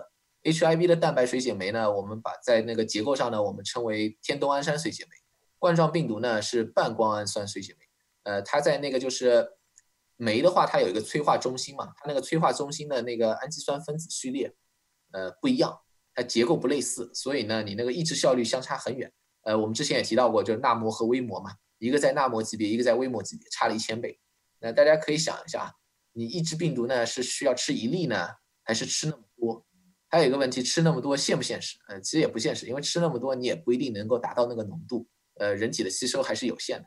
可以想象一下这幅图，这幅图是什么？这是周星驰的《九品芝麻官》里面说，你你他说这个下毒下了多少？一斤砒霜。你你去拿一碗，拿一个碗里面一锅糖水，你加一斤砒霜，最后熬出来比黑芝麻糊还糊，谁能喝得下去？是吧？这是不现实的。年轻的观众可能未必看过这部片子，很明白这意思。那有有一句话可能更合适，就是说，其实做药的时候，有时候有时候我我们跟大家说一句话什么呢？就是离开剂量谈毒性和离开剂量谈疗效都是耍流氓。就是说，我们还是要考虑到你那个剂量现不现实。是的。那么还有一个就是临床试验，现在有一项就是上海他们做出来，就是回顾性分析克利芝与阿比多尔，它比较出来呢，就发现和对照没有区别。呃，实际上如果我们真的很尊重前期的临床前的实验的话，我们可能都不需要走到这一步啊。对，同时我印象里这篇报道，呃，这个颗粒之组还面临着更严重的这个毒副作用。对，这是我们用药的时候也要考虑到，就是不光是效果，还有一个毒副作用。如果没有明显效果的话，那就更加要避免这样的药物。对，呃这里我想，这里那个主讲可以再回到前一页嘛？这里呢，我倒想替我们主讲叶斌说一句话。呃，首先可能。有的人，有的观众可能会觉得你这个是马后炮，看到这个回顾性分析的结果才说颗粒芝没有效果。呃，其实如果大家关注主讲公众号的话，在这个国内这个信息传出来的话，呃，叶斌第一时间就写了文章，对这个问题表示质疑。呃，那我们现在说另外一个药，这个双黄连，可能大家对它的印象都不是很好。那我给大家解释一下为什么它这个事情有点过分。呃，你可以看它的新闻，当时他们做了什么呢？就做出来的就是体外细胞实验显示双黄连有抑制新冠病毒的作用，大家去排队，据说还有人去买月饼啊，这个就有点离谱。呃，我我们来考虑一下，你之前那个克利芝他们也在做体外细胞实验，瑞德西韦也做过，瑞德西韦做出来挺好，你就觉得好是吧？那为什么双黄连不能去做这个实验？你是不是不公平？那说那个无论中药西药实验都要科学设计，我们这个标准是公平。为什么我们说双黄连的这这个做的不好？是因为这样的。呃，这个图呢是一般大家那个就是，如果是不是从事生生物行业的话，可能不太了解。就是说，细胞实验一般怎么做？你的细胞在这个培养皿里面，如果你要加药物的话，你是直接加在上。这里面有什么什么特点？呃，药物直接加到细胞培养环境里面是不存在药物代谢过程的。那人吃药物的话是不一样的。我们可以举个例子是什么呢？就比如说你人要吃饭是吧？那细胞也要吃东西，细胞你给它吃什么？葡萄糖、氨基酸直接作为营养物质加在你的培养培养基里面，我们叫培养基这些液体啊。那我们有没有那个研究人员去吃晚饭，然后剩下几粒米粒扔到那个培养基里面，让这个细胞去消化一下？那是不行的，那绝对不能这么做的，因为你这个这个缺乏这个代谢过程。那双黄连它这么做实验，忽略一个什么问题呢？它是一个复杂的中药，它是三种吧，应该是金银花、黄岑和连翘吧，三三个药。你这三个东西吃下去，最后还是金银花直接跑到你细胞里面吗？那是不可能的，你肯定有个代谢过程。你拿这样的东西去做那个细胞外实验，你做出来的结果是没有任何说服力的。不是说中药不能做细胞学实验啊，是因为它那个做的时候没有考虑到这些问题。呃，其实双黄连有注射液，看样子他们没有用注射液，因为我们后面会讲到他们的临床试验是口服的，不是注射。但是假设你用双黄连注射液，我想说一点，就是说，可能我们之前也讨论了很多浓度浓度问题，就是你注射双黄连，你也是忽略了一个浓度问题。有有一个大家有没有想过，就是说，酒精是可以用来消灭冠状病毒的吧？酒精是很好的一个消毒用，什么细很多细菌病毒都能消灭。我们可不可以喝酒去消毒啊？这是消毒用的酒精，这是白酒，这是啤酒。我我们喝哪个？可能白酒浓度高一点，大家觉得可能可行是吧？呃，告诉你都不可行，为什么？这个浓度多少？百分之七十，这个百分之四十。但你再怎么喝，你的人体的血液里面的血精酒精浓度能到多少呢？不能，不可能超过百分之零点四。超过百分之零点四了，都已经昏迷不醒了，那基本是救不回来那种情况。所以喝酒是不消毒的。对，这个让我想到，在朋友圈可以看到，呃，有朋友评价说，为什么俄罗斯的疫情没有那么严重？是不是因为这个俄罗斯的同志们比较喜欢喝烈酒？那根据主讲描述，看来不是这个道理。因为你再怎么喝烈酒，酒精浓度是远远到不了那个能够消毒这个过程，所以不用想。另外，另外再说一句啊，大家喝酒走的是消化道啊，那个冠状病毒是呼吸道病毒，跟你你除非喝酒呛了，否则那个酒精都是碰不到那个病毒的。理论上来说，谢谢。那么大家都很关心瑞德西韦是吧？那那我们来说一下，就就就我们下面就来说一下瑞德西韦。那瑞德西韦我们叫它人民的希望，它到底是个什么东西啊？这个是个什么？这个是个 ATP，ATP 是我们人体内的能量分子，但对于病毒来说呢，它也是一个就是呃核糖核酸，它那个病毒呢是用来它作为一个病毒复制里面它需要的 ATP。呃，为什么要给大家看个 ATP 呢？因为我可以给大家看另外一个东西，这个是瑞德西韦的有效成分，呃，也是瑞德西韦的前身，其实就是他们最早发现的是这么个分子。你看这个和 ATP 看着很像是吧？那就哪有点区别？这块稍微有点区别。它用来干嘛呢？就是病毒复制的时候呢，瑞德西韦这个有效物质呢，它可以冒充 ATP，它进去，然后病毒的那个 RNA 复制酶碰到这个瑞德西韦的前身，碰上了之后呢，一下就傻了。为什么？呃，没法继续复制下去了，不是真正的 ATP 啊。但这个看着想法很好，是吧？有一个问题，什么问题？病毒都在哪儿？病毒都在细胞里面。是的。这个这个家伙在哪儿？这个家伙都在细胞外面，它进不了细胞膜。它这个这层膜呢，它进不了细胞。发生一个有趣现象什么呢？就是这个药得跟人家病毒说，你你给我出来，我能对付你。那病毒说，你有本事进来呀，我一直在里面待的好好的，我为什么要出来，是吧？所以呢，你没法拿这个做药。这里面我们之前说过，新药研发有很多那个就是前期的优化过程，这时候就搞出优化过程了。这是吉列德他们当时搞优化过程搞什么呢？这是实际起效的这个东西。它进不了细胞膜，我们得给它加个基团，让它进细胞膜。他们最先搞出的是这个东西，叫做 Nuke。Nuke 有个什么问题啊？它进得了细胞膜，但从这一步变成这一步，它的这步反应非常慢。你到那个有效浓度非常慢，你的效果就最后起效的，嗯，抗病毒效果就很差。它继续优化，优化最后变成瑞德西韦这个样子。这一步它从这这个化学结构，就这一块是它加上去的东西，可以让这个。呃，瑞德西韦有效的进入细胞，进入细胞之后呢，它会很快的降解，形成这个真正的以前的前身，也是真正有效的可以抗病毒的呃分子。大家可以想一下啊，加这个基团不行，再去换一个基团继续试啊，这都好多年时间放放在那里的，所以真正做个新药的时间非常长。是的，那正因为他们之前花了很多时间做这种事情呢，我们现在就可以呃省很多事情，来看看它临床前试验怎么样。呃，瑞德西韦呢，确实是对于冠状病毒来说，目前临床前数据最出色的一个潜在药物。呃，这就是我们之前也提到过，就是北卡在一月份发表那篇文章，他们是做的是 MERS 病毒，比较瑞德西韦，我们之前提过九十纳摩和洛匹那韦十一点六微摩，是吧？克里芝的有效成分，你这里这里都差得很远了。对，也正因为有差那么远呢，它那个这就在 MERS 呢，在他们的老鼠模型里面是有效的。而且这个不是一个组，在我们做学术的时候，很多时候在讲什么 reproducibility，就是说你不能光一个组做出来是这样，换一个组行不行？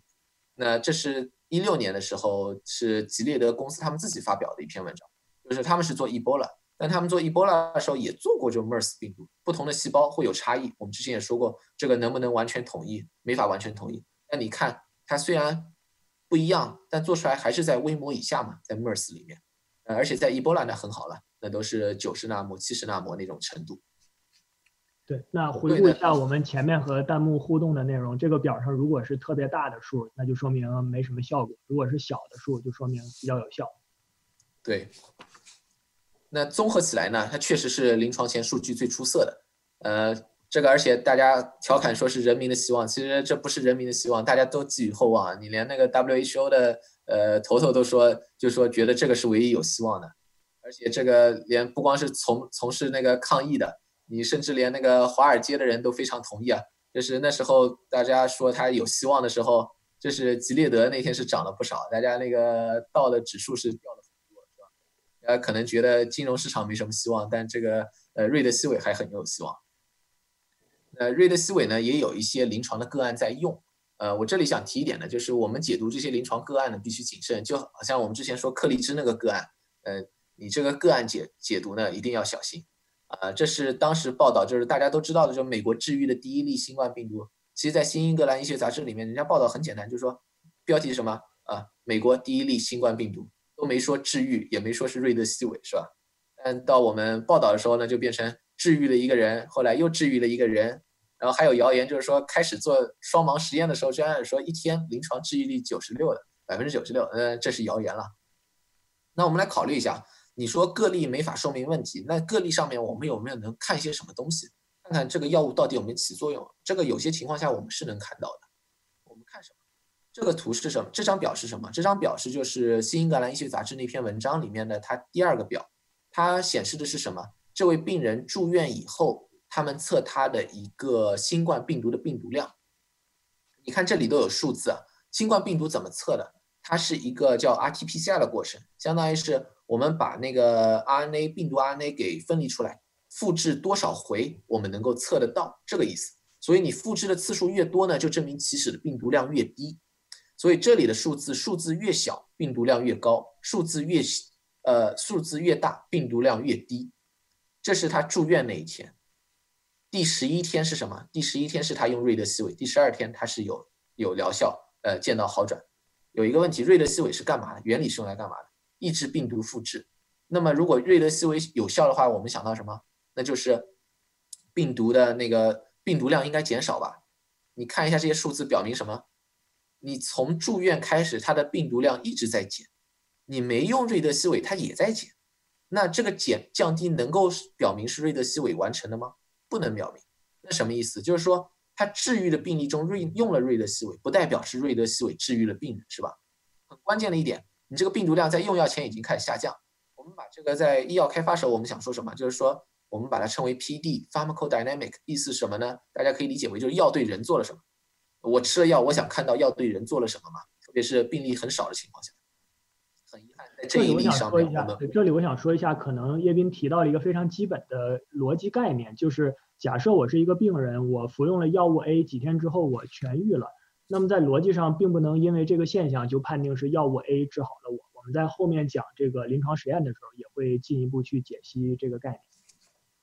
对，就是，但是就很多时候我们还是，比如说是一期临床的时候个例很少啊，二期临床那个不够多的时候，我们还希望能看到，比如说药对人做了什么，能看到一些别的 biomarker 这样的东西，分子标记什么的，那样就可以给我们更多的信心。很遗憾，对于这个个例来说呢，我们确实没有看到，只能说它这个结果有点就是什么呢？inconclusive。对所以其实其实主讲想讲的也是说，通过这样的一例临床的案例来讲，我们没有办法得出具体的结论。那提到这个病毒量减少的时候，呃，可以回到上一页有一位弹幕问，请问这个病毒量减少是线性减少、倍数级减少还是指数级减少？哦，这个还真没注意到，因为这个是啊。它每一次都是两倍两倍，它的差二的话相当于是 log two，应该是它是 log two。如果你看到差一的话，就相当于 log two 这样的一个解释。我们也看到另一位弹幕好像也帮我们解答了，也说的是 log base，所以应该是指数级。我们也感谢弹幕的呃补充。嗯，非常感谢大家的解释啊啊。那么所以说呢，你光有一例呢很难说明什么问题，所以就需要做临床试验。而且为什么一定要说做临床试验？瑞德西韦以前是失败过的，失败在什么？Ebola 里面，Ebola 那时候体外的试验啊，模型试验都很好。体外的 EC 五零是多少？七十纳摩，不比那个新冠差啊。然后呢，它在食蟹猴模型都不是老鼠模型，那是猿猴模型，那是跟人体更相似的。他们当时是治愈了 Ebola，这是他们一六年的文章。但是你如果用高剂量的那个呃瑞德西韦，可以治愈那个食蟹猴里面的 Ebola。问题什么？一到三期临床发现没有效果，这是他们三期临床当时做了四个药，Zmap 之前做出做出过一个临床试验和对照组呢没什么太大区别，所以就当做那个一个 control 在用了，相当于一个是呃阴性对照在用。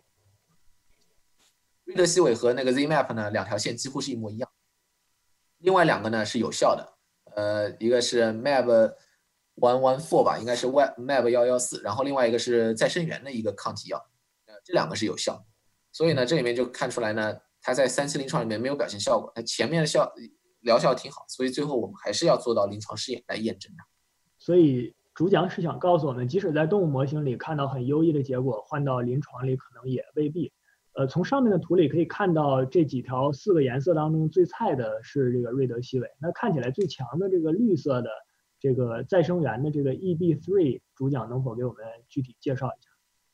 呃，这是再生源他们当时就是制作的，而且是就是挺快就做出来一个，因为再生源他们有自己的一个就是抗体的研发的一个平台，其实很多药企都有自己的独门绝技啊，呃，这可能是他们的一个独门绝技，就是能够比较快的筛选出一些比较高效的抗体，呃，他们做了三个针对那个伊波拉的抗体，然后呢，把三个就是组合在一块儿用来对抗伊波拉，做的效果挺好，呃，这里还有一个药就是那个呃 Mab。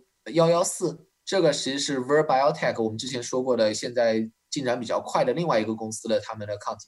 然后这是另外一个方法，这个就我们之前说过，血浆治疗里面你可以筛出抗体。这个是哪个血浆？它是一九九五年的时候一位伊博拉病人的血浆。这个这个做这个实验的时候，可能是去年知道结果吧。一九九五年到二零一九年，我们终于做出一个药证明有效，可见时间还是挺漫长。对，当然也就是说，快的例子，这个 Regeneron EB3，据我所知，它前后半年左右时间就把实验。对，对，这就是他们的平台可能可以更快的筛出一个呃抗体，而且后面要经过的优化可能会稍微少一些。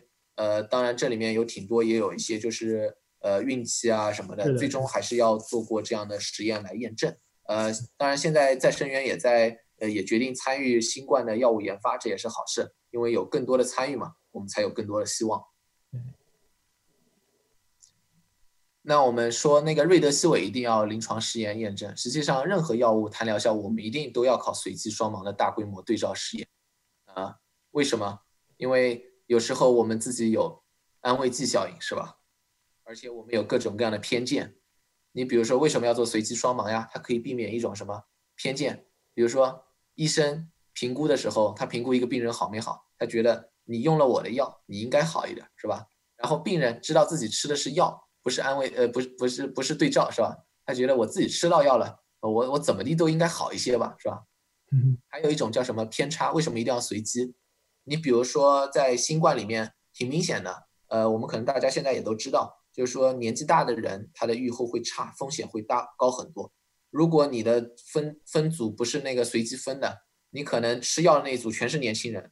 没吃药那组全是老人，那你最后做出来的效果怎么说有有效？大家可能都觉得你你本身你不吃药，可能那那一组也会好嘛，是吧？对，类似的还有性别呀、族裔啊，其他方面的差异可能会带来的分组偏差，也需要用随机来去抵消这个这个问题带来的影响。对，然后我们一定要有对照，为什么要确认疗效？呃。而且呢，我们还要知道很多东西都是有安慰剂效应的。呃，有时候呢，我们会想说，就是说我们用历史对照。什么叫历史对照呢？就是说，你看以前的病人是怎么样的？你就像那个呃 SARS 那个香港他们做的，就是说之前的病人是个什么结果？我现在用了克里芝是什么结果？呃，这也有很大的缺陷，就是你历历史上用的呢和现在的呢，你你现在可能首先你给他们吃药，他们可能就是个安慰剂；以前没有吃药，他们没有这个安慰作用，另外呢，历史上面可能治疗方法本身不是很好，也会造成这样的区别，所以一定要有对照。然后呢，这里还要说一点呢，就是我们要用对照呢，对有一些医生来说呢，是需要一个观念转变，因为一旦用对照，就涉及到有些人用的是一个呃安慰剂，没有吃到真正有效药。很多医生来说，他们希望给病人最好的治疗方法，但是我们要考虑到一点，就是说面对新冠这样新的疾病。如果我们不做有对照的实验的话，我们永远不知道这个药到底有没有效。我们再往后推广的话，对更多的病人是不负责任，因为我们最终还是希望一个真正有效的药物给病人。对，这里我也想分享一下我个人的理解，就是药企和临床一线的医生在对待这个问题上，呃，天然的有一些看呃立场的不同。呃，一线的临床的医生，他们的最主要目的是治愈患者，而我们作为药企的目的。呃，我们要回答的问题是我们需要研制出真正有效并且安全的药物。呃，由于临床试验的排他性和这个呃一线医生治疗患者的这个时间上的紧迫性，所以在实际操作上两个要求。呃，我想起前几天看这个丁香园上分享了一篇那个失忆的访谈，也提到了，呃，就是中国之前在这个一线治疗新冠肺炎的时候，很多患者其实都被使用了。三种甚至更多不同的抗病毒药物，然后呃因因因此可能会产生一些这个毒副作用，呃这里也想分享给大家。对，呃牛帅说的非常对，就是说这个还是就是呃确实就是不是所有医生都愿意做这个临床试验嘛，我们确实需要有那个医生有一个观念转变，而且能够做到就是更好的、更更更设计更合理的一个临床试验。然后我们还要做到一个什么，就是大规模，要保证有统计学意义。我们之前说了很多，就是个例为什么不好，所以我们一定要有大规模，最后能确实显示是有显著区别的。呃，关于安慰剂还有这一个，呃，这是牛帅分享给我的一个，呃一个图，就是这个显示安慰剂是什么？什么叫安慰剂？这药太神了，你看那个盒子都不用喝，是吧？咳嗽就停了，这就完全就是一个心理作用的安慰剂效应。我好像是从果壳的文章里面找的。那我们说那个一定要合理设计临床试验，为什么说一定要有对照啊？那我给大家看一个图，这个是个什么药呢？这个是一个加在化疗一个肿瘤药，它和化疗合用。呃，它和化疗合用之后呢，这个比例显示什么？就是肿瘤没有恶化的病人的比例开始使用之后，呃。如果你是药品上市审批院，我给你看这么幅图，你觉得你批不批准这个药上市啊？这是个新药啊，要不要加到化疗？我一个人能说话，所以就我来演一下吧。那我觉得看这个图，随着时间，这个病人生存的比例并不高啊，下降的还是很快。所以如果是我来批的话，我可能就不批这个药了。对，嗯，如果换我的话，我可能觉得。你这个肿瘤还是挺严重的病嘛？你有这些人，最后能不恶化，可能也还可以，是吧？所以我们两个呢，都可以在那样扯皮扯半天，谁也谁也说服不了谁。是，那那我们需要什么？我们需要一个对照，这就是没有用这个药，直接就是光化疗，它的那个就是肿瘤没有恶化人的比例，你就看到明显有区别，是吧？然后这里有一行小字，这是干什么的？这是就是从统计学上，我们来怎么考虑这个疗效的？这里有一个疗效的指标叫 hazardous ratio，就是 HR，它是零点五二。呃，这个呢不是一个统计学，我我不是统计学背景，所以这个说的呢是绝对不准确，但确实可以帮助大家更容易的理解是什么意思呢？就是说这个零点五二就代表了药物降低了百分之五十二的肿瘤进展可能性，把你的肿瘤进展的可能性降低了一半。还有一个，它有一个置信区间，百分之九十五的置信区间内，意思什么呢？就是大概率范围内，就是说。你这个毕竟，毕竟是都是一个概率嘛，大概率内它是降低了百分之四四十三到百分之六十四肿瘤恶化的可能性，就是大概率还是降低的。然后 p 小于零点零零一，这几乎是做所有做研究的一天到晚在那儿都在纠结的 p 是不是小于零点零五，是吧？特别做生物研究的，你做实验老老纠结这个。那为什么要纠结这个？这是统计学上显著，我们可以这么想。假设这两种治疗真的没有区别，但你最后做出的结果是这样，可能性是多少呢？小于了千分之一，这几乎就是非常非常小的概率，就证明大概率这两个确实是有区别，确实这个加了这个新药好，所以你加了这个药确实值得，是吧？可以减少病人恶化的可能性。那么我们看到了，你你要做出那么多东西，你要做出个 HR，你要做出个 P value，是吧？那就证明什么呢？你的临床试验设计的时候有很多问很多东西要考虑。我们还是刚才说的是肿瘤，我们现在结合新冠来看一看，你要考虑些什么问题？你的测试指标，你的试验，也就是你的试验终点，你到底看什么呀？还有你参与的人数、受试中心。从测试指标、受试终点，我们要考虑什么？你的指标要与疾病有意义、有关系吧，而且要有意义。比如说，有些现在的那个临床试验的指标是什么？住院时间。呃，那有一个问题，住院。出院早一天晚一天有多大意义？对病人来说是吧？对疾病有多大意义？呃，然后再问一个问题，就是说，你这个受不受其他影响？比如说我病床紧张的时候，我让人早出院一天；我病床不紧张，我谨慎一点的时候，我我就想让病人再多留院观察一天，是吧？这就有很大区别。还有一个问题，你的指标是不是可行？呃，我们一会儿会仔细讲，就是说有些比较明显的指标，比如说是新冠的致死率啊，或者是重症率啊什么的。你真要看这个指标，你要求的人数太高太多了，你要做实验的人数太多了，实际上是不可行的。还有，你到底要多少人来参与，是吧？你要有足够的人能做到统计学意义，但你也不能说我要两万个病人做这个实验，那我们去哪儿招募这两万个病人？全世界满世界招募，招募过个几年，你可能也不一定招募得到合格的。还有一个就是受试者特征，就我们说的随机里面，我们要保证特征是符合的。甚至我们还要考虑，就是受试的地点要匹配。比如说，为什么有这个考虑？湖北的致死率，呃，前面以前发表的文章表示是百分之二点九，呃，当时对应全国其他地区是百分之零点四。那你想一想，我们能不能，呃，所有的用药组用药组都在湖北，呃，对照组都在全国其他地方？那是不行的，是吧？那我们再考虑一下，仔细考虑一下那个临床试验终点和招募人数有哪些要考虑的？大家想一下，哪些是治疗指标？我们一般都会想的，觉得比较明显的。轻症来说，我们治愈率，我们能不能治愈这个病人，是吧？这个很明显。那现在问题什么？轻症患者的治愈率是多少？百分之九十。然后有没有转成重症的？那我们哪怕是湖北那个病情比较严重、都比较集中的情况下，呃，它的重症比例是不超过百分之二十的。那病死率这个是最明显的了。你一个病，你这个药有效，你就让那个病人死的少嘛。总体多少？百分之二到百分之三。而且呢，我们要考虑一个问题，很多轻症的人呢没有去查，这这些人可能漏查的比较多，所以实际上呢可能更低。然后哪怕你一开始就看重症，它的病死率其实是百分之六。那如果我们的实验终点我们要看的，我们最后看有没有改善这些指标，行吗？不行，为什么不现实？改善空间太有限了。你这个要做个药能改善这个空间呢？你要招募多少人才能看到，是吧？这个没法这么做实验。然后还有一个问题，你老说人数多，人数多，你招募的人要多少？要多少？临床试验的人数怎么定的？我们去看现在很多临床试验的人数都是什么？五十、一百，看着都是整数，都凑的挺好啊。实际上临床试验的人数不是这么来的，不是凑整来的。它是要根据试验终点以及药物的预期的效果事先确认的，什么意思？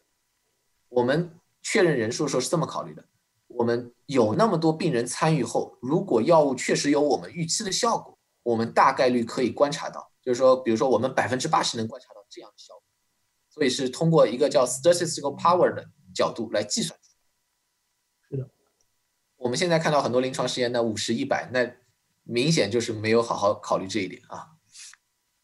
那这里还有一个问题，就是说，那人数这么定的时候，算的时候，我们还要考虑很多一些问题，什么呢？其实新冠你做临床试验招募人不容易，为什么？大部分人是轻症，百分之八十轻症，不需要住院，这些病人都存在自愈可能性。你这样的情况下，你首先肯定要有对照组，你不能说我不做对照，因为有很多人会自愈嘛，是吧？而且呢，你还提高了招募病人的门槛，因为你你这个背景实在太高了。如果我什么病人都收，那你必须招募更多的病人，才能在这么高的背景下检验出疗效，是吧？如果我光做重症这样的，我我做很多限制，那我们还要考虑从药物研发角度考虑，你今后适用的人群可能也就缩小了，是吧？所以这里面有很多的思考在里面。那么我们还是拿瑞德西韦来做个例子，瑞德西韦呢是三期双盲，可以说是目前少数设计合理的新冠临床试验在国内做的。他在看什么？他在看这些，他在看一些，他没有看那个致死率啊、重症率这些，他考虑的是什么？试验终点是临床上改善，他有很多个指标，有客观的指标去改善。他改善这些临床指标需要多少时间？而且他设了一个上限二十八天，你不能老在那儿那个几几个月在那儿做下去，是吧？这样也保证他有更快的时间能够读出这个结果。然后呢，他做了两两两两类人，一个是重症。它是四百多例，它这个是算出来的，根据它 statistical power 计算的，一看不是凑整那么随便说的，哎二比一分配，轻症和中症三百零八例，它一比一分配。这个然后这里要说一下，分配主讲可以给我们讲一下二和一分别是什么？喂，呃，能重复一下吗？哦，这个重症四百五十三例二比一分配，这个二和一分别对应的是什么呢？啊，这个也是我刚要讲的，就是说。这个二呢，就代表的是分到瑞德西韦这个，呃，吃瑞德西韦这个药的这个组。一呢，是相当于是一个安慰剂组。呃，很多疾病现在开始用这样的非一比一分配，为什么呢？可以鼓励更多的人愿意参与。他因为他吃到真正药的概率更高。是的，大家可以假设一下，假设我是一个某种疾病的重症患者，现在有一个临床的实验。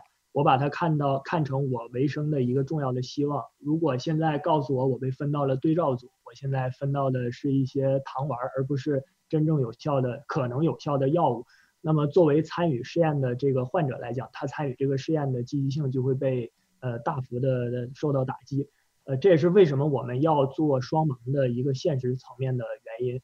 呃，事实上，出于这个伦理道德的角度，在一些实验上，我们会在一定的程度上，如果药效足够好的话，甚至可能会提前揭盲，然后给所有的患者都服用那个真正的 treatment group。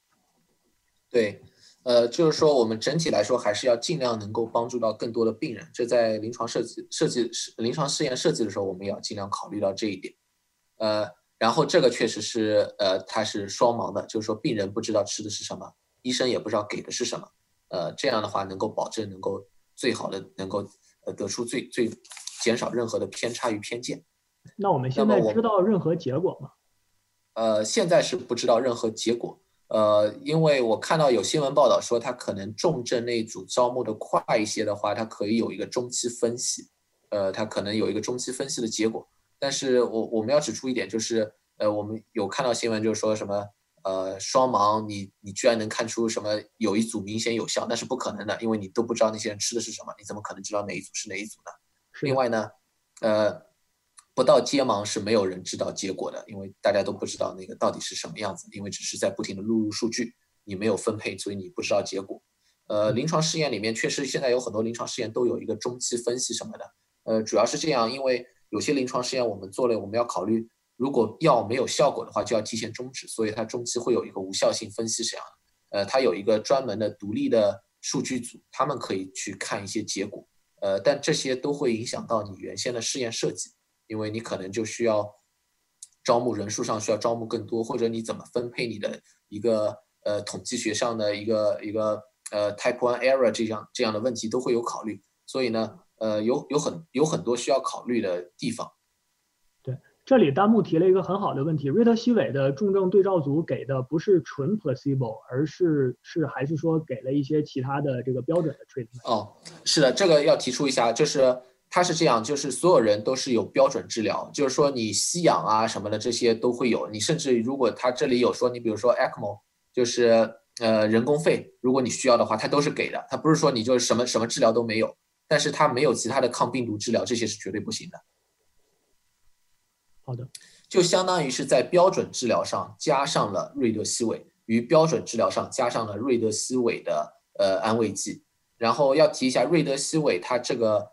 呃，治疗的话，它瑞德西韦是注射的，所以它的安慰剂也是注射的，所以理论上来说，你应该看不出来。好的。然后，但是这样的试验有一个很好的试验，不一定这个很好试验能做完。出现一个什么问题呢？就是说我们临床试验太多了，然后呢，大家都在抢病人，最后瑞瑞德西韦呢招募的也不是那么快，有很多消息都说它招募的很慢。那。为什么有这样的问题？大家其实可以看这个，因为临床试验我们之前说过有排他性。瑞德西韦的临床试验要求什么？你筛查评估这个病人能不能入组前的三十天没有接受过任何针对新冠病毒的试验性治疗。那有一个问题，如果他吃了双黄连算不算？那可能他就没法去了，如果你吃了中药，可能就没法去了。如果可能吃了颗粒质也不行。还有一个问题是什么呢？瑞德西韦的实验是二十八天，这二十八天里面，瑞德西韦的用药是十天。你哪怕过了这十天，后面的十八天你有恶化，你也不能用其他的药，因为它一定要做完整个试验。这对病人其实是一个要求病人有一个付出的。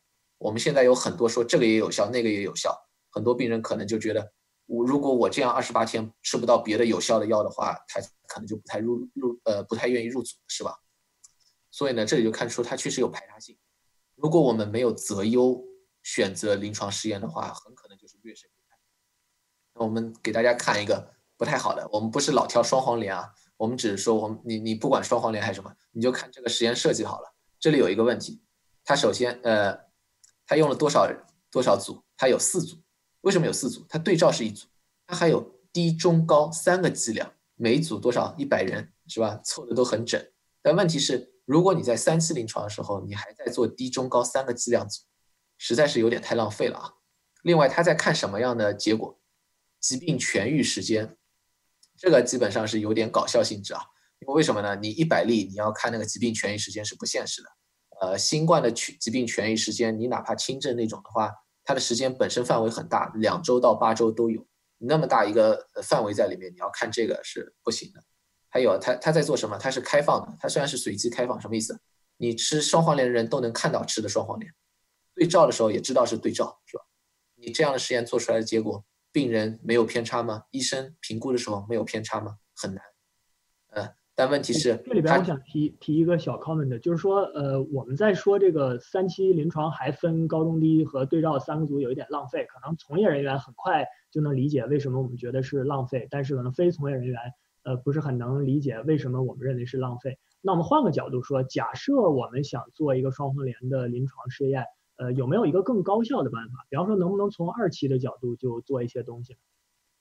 呃，可以，确实是可以。因为你要做的话，你可以降低你的人数，因为你可以用更少的人数，就看一下哪个剂量可能更好一些。那样我们确定一个剂量，然后再到三期，这是有很多二期临床它会有两个剂量组的一个区别。呃，不过这里还要提出一点啊，它这个双黄连的剂量其实是呃超剂量的，它的中中中高剂量组，而且这些都是口服啊，呃是超剂量用的，这个本身是值得考虑的。就是说，因为我不知道那个临床上有没有就是超剂量使用双黄连，呃有多少经验？因为你这样用的话，你你相当于如果是有人做过一期的双黄连的安全试验的话，他定下了一个安全剂量，那我们要看看你如果这样超剂量合不合适。对，这也是很重要的一个考量。对，呃，就是说我们我们老药新用的时候有一个安全性的问题，就是大家就觉得老药新用很安全，是吧？以前批过的药，但如果你改剂量的话，你很多事情都要重新做过了，因为以前的老药批的剂量可能就是一天一粒，你现在说要给人家一天吃两粒，那你得给我给我找到证据，一天两粒是安全的，这必须得做。那么我们刚才就说老药新用的安全性，这个不能忽视。我们说很多老药新用就觉得只要是以前批过的药。都是安全，以前有人用过，不是这么一回事情。就像呃，刚才牛帅也说到过，就是颗粒质有毒副作用。呃，在 HIV 里面可以接受毒副作用，不代表在新冠里面可以接受。这个我们要考虑一下，就是不同疾病的毒副作用接受耐受的是有限的。你比如说做肿瘤药的话，化疗的一个毒副作用，比如说落脱发，头发就掉了。那肿瘤病人很多人，当然这也是很难过的一件事情，但他们也就接受了，是吧？如果我们现在新冠你搞出一个药的副作用是脱发，我不知道有多少人可以接受啊，特别对轻症的患者。对，所以一定要注意不同疾病的毒副作用，一定要重新考虑。还有一个，现在很多人在呃很多推荐也进了诊诊疗方案里面，关于氯喹，呃有一个最初的说法是氯喹非常安全，现在改过来了是件好事情，因为氯喹这个药物的治疗窗口非常小，呃需要更多的重视。小到什么程度呢？成人四克以上是可以致死的，儿童的话一克可以致死。而且它致死都是急性致死。更糟糕的一个问题是什么呢？氯喹这个药的人体耐受差异很大，有些人吃了没事儿，有些人吃同样的剂量可能就死了。呃，确实是要考虑。我们现在在现在的诊疗方案第七版的话是降一些用用药量，呃，这是一个好的现象。但是我们还是要特别关注它的一个安全性。呃，还有一些是在临床试验里面的，呃，是不光双黄连，其实西药也有一些乱七八糟的在往那个临床。临床试验里面走，安全性上有特别欠考虑。比如说 PD-1 单抗，其实我刚才给大家看的一个那个抗肿瘤药呢，就是一个 PD one，呃，不过不是那个，因为现在市场上有很多个 PD one，呃，其中一个 PD one 呢说单抗的要进入新冠的临床试验。我们可以看一下以前很多 PD one 做出来的临床试验的副作用。这个临床试验副作用是什么？嗯，这是免疫导致的肺肺部的炎症，这是 PD one 药物非常常见的一个副作用。呃，PD one 做肿瘤试验，一般百分之十到百分之二十的病人是没法耐受的，因为各种各样的副作用，不一定合适用在新冠里面。还有，我觉得我我本来看到 PD-1，我觉得是属于比较让人吃惊的，结果发现还有更让人吃惊的，这个是绝对是个安全性的反例。这在做什么？一百例患者的实验，临床实验，他做什么？做的是反应停。反应停是个什么东西？如果大家搜反应停，这个是药物安全史。史上的一个绝对是悲剧，当时是用来干嘛的？反应停，大家听这个名字是用来止吐的，就是止孕吐的。最后发现什么？强烈的致畸作用，这在欧洲呃五六十年代是造成了巨大的悲剧啊。然后现在反应停可以用来治什么？可以用来治呃一种癌症，还有用来治麻风。麻风其实不太用了，呃，因为觉得是安全性还是不够。然后这是呃 Mayo Clinic，如果你要用反应停治癌症的话。你要参与多少的考虑安全性考虑，还有多少的副作用你要考虑？我们拿来治新冠，我觉得新冠疫情现在虽然非常严重，也有重症的患者非常需要一个药物，但无论从各个角度来看，要用到反应停这样明显副作用的药物的可能性真的非常低。那我们在这里可以小结一下，就是说我们药物研发的现状。这里我们看到了很多老药新用，是吧？那老药新用的研发方向呢是符合现实的，因为从头开始做呢时间太长，我们确实等不及，是吧？但是呢，老药新用呢依然需要科学指导，哦这方面呢确实有点欠缺。呃，主要什么呢？我们确实要尊重临床前试验结果，客观评价优劣，并且呢接受失败。呃，因为呃牛帅最初也说过，就是说其实是个漏斗型的，前面筛了几万个，最后可能就一两个，是吧？绝大部分的新药最后是失败的。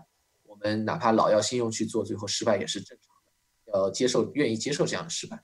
然后呢，呃，想强调一点，可能就是关键的还是瑞德西韦，我们确实要把瑞德西韦这个临床试验，希望能够做好。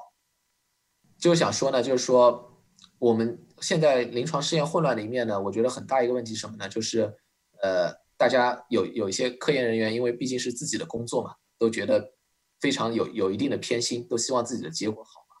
所以哪怕结果其实不是很好呢，也不太愿意接受，就还想继续做下去。这个结果呢，就造成我们现在临床试验项目太多了，呃，病人都不够药用了，很多试验呢涉及的科学性也不高，呃，这种呢就会影响真正优先的项目，需要优先的项目。然后还有一些药物试验的时候呢，也没有考虑到安全性。对，那这里面我也想呃再提供一个不同的视角，那。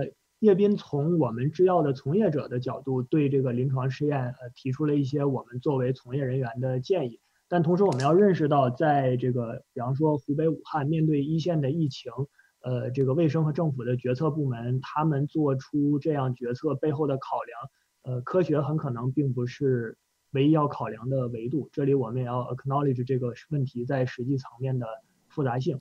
呃，那我们今天沙龙还是基于科学来出发进行这个问题的讨论。如果未来我们有其他行业的这个相关从业人员，我们也欢迎和我们共同分享，继续探讨这个问题。对的，因为制药毕竟只是一个方面嘛，呃，我们也只能从这个方面来给大家讲一下。呃，那么我们也可以看到，其实大家觉得好像讲了半天，好像你你们制药行业也干不了什么事情啊。那我。对我，我我们我们是不是都在那儿瞎混呢？是吧？呃，那我们可以讲一下，面对新冠这样的突发疾病，药物研发到底可以做什么？呃，如果真的要具体到某个突发疾病，比如说新冠现在这样的情况下，你要问我们短期能做什么，我们确实能做的有限。为什么呢？你新冠疫情呢，相当于大家是在和时间赛跑。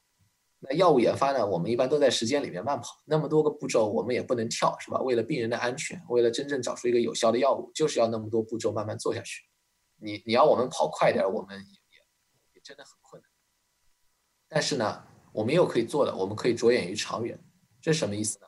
就是这不是冠状病毒第一次引起疫情，是吧？我们之前有 SARS，后来有 MERS，呃，现在有新冠，我们可能可以适合就是从头开始，真的从那个新药开始。去做一个针对冠状病毒的药物也是可以可行的，不是说那么不值得去做，是吧？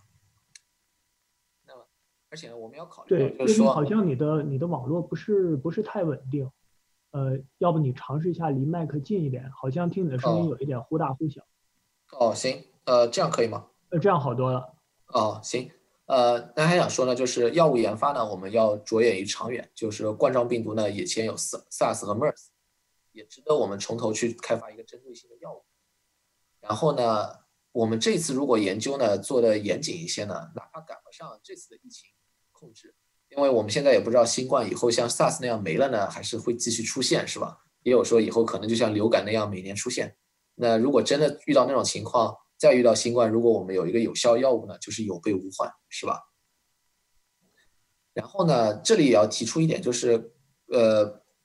可能不是从业人员可能不太了解的一点，就是说，呃，这种突发疫情传染病呢，不是就是药物研发的一个热点，我们需要很多支持，呃，因为药物研发的投入大，周期长，因为像牛帅之前也说过，就是说十年十亿美元平均下来一个药，突发的传染病呢，商业回报是很低的，呃，很难就是说老老是让大家去奉献，这个是坚持的去奉献是有点困难。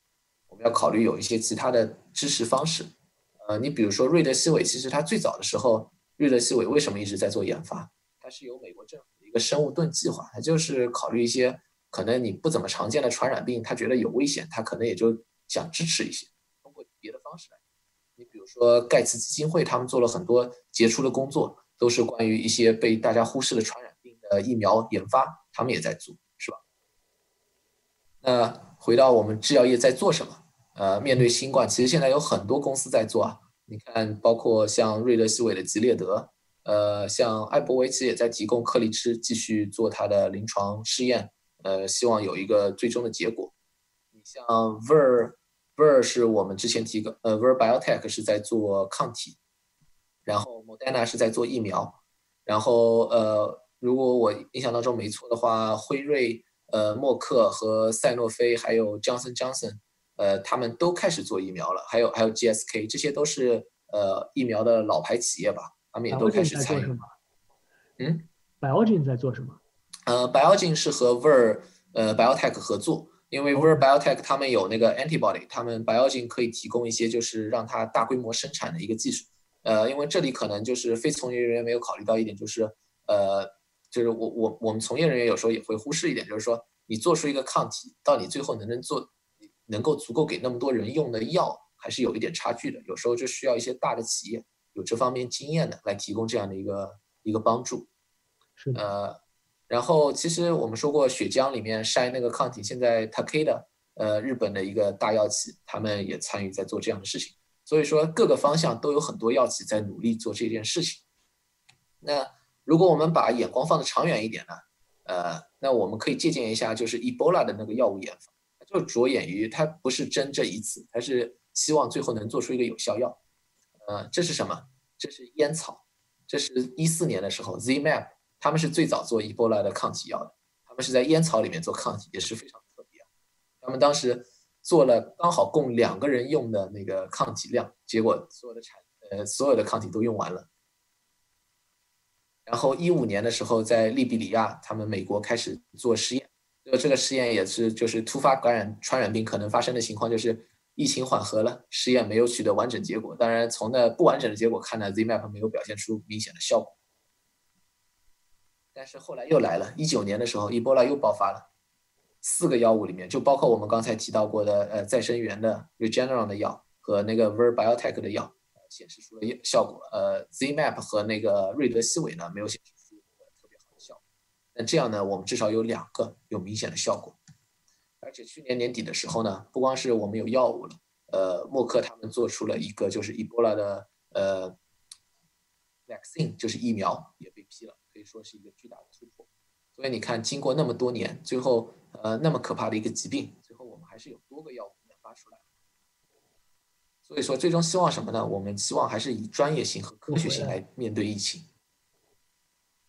呃，就是说什么？我们还是可能需要专家的意见，因为我们我们个人确实不可能整天在那儿读医学期刊，了解呃学习生物学是吧？那大家不从事这个行业的也没有这个必要。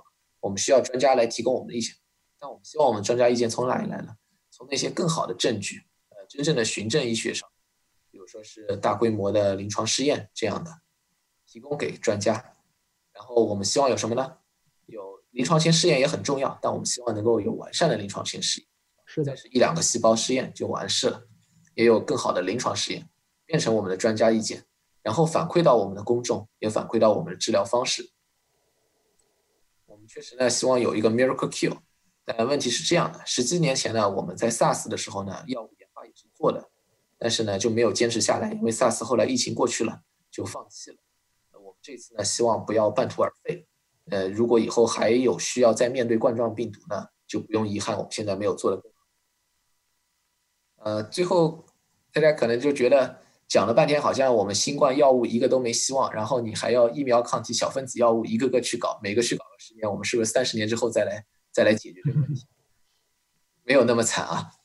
呃，这为什么呢？因为首先你要，首先有一点很惨的是什么呢？我们刚才说的很多东西都是从药物研发，药物研发有一个，我们还要看看疾病的脸色，是吧？你抗病毒药得看看抗病毒的脸色。变异率高的病毒呢？你比如说 HIV，抗体和疫苗很难做。你 HIV 到现在是没有抗体疫苗有效的。呃，新冠好像不是那样的，所以还是有希望。但是呢，我们是不是需要每个药都来一个才能治愈新冠呢？不是的，有一个病给我们一个很好的，呃，给给我们一个很大鼓励，什么？丙肝。丙肝到现在是没有疫苗和那个抗体的，但我们就靠一类药给做完了。我们都不是几类小分子药，我们就是一类，因为正好有这一个靶点。非常适合作为丙肝的那个治疗那个丙肝的一个靶点，做出来的药呢，丙肝都没法及时产生那个抗药性就被消灭了。所以有时候就制药行业还有一句话叫做，呃，有时候呢，就什么 being lucky is better than being good，是吧？有时候幸运就行了。我们说不定也真的就是那么多那个靶点里面，可能就真有一个新冠的靶点，就是刚好有一个 miracle cure 给我们蒙上，或者呢，瑞德西韦可能就正好最后如果验证有效的话，那也行，我们就有一个有效药。呃，以上呢都是就是制药的一些分析了。呃，最后还想说一下呢，就是说，呃，很多可能听的都是在美国的呃留学的或者呃留留学的留留美的。呃，我们这段时间，大家也确实比较焦虑啊。呃，因为之前呢是在看中国的疫情那么严重，现在中国好一些呢，变成我们在美国疫情很严重，是吧？呃，这个还想鼓励大家一下。呃，首先呢，我们要认清一个科学一科学现实，就是新冠呢确实不是流感，因为你和流感比呢，基本上每个年龄段的致死率都高很多，特别是我们看老年人，呃，非常高，呃，不能轻视它。呃，我们呢确实需要合理的规避风险，那我我们也要保持冷静一下。因为恐慌呢是有害无益的，呃，我们也要考，呃，我我们自己呢合理避险就可以了。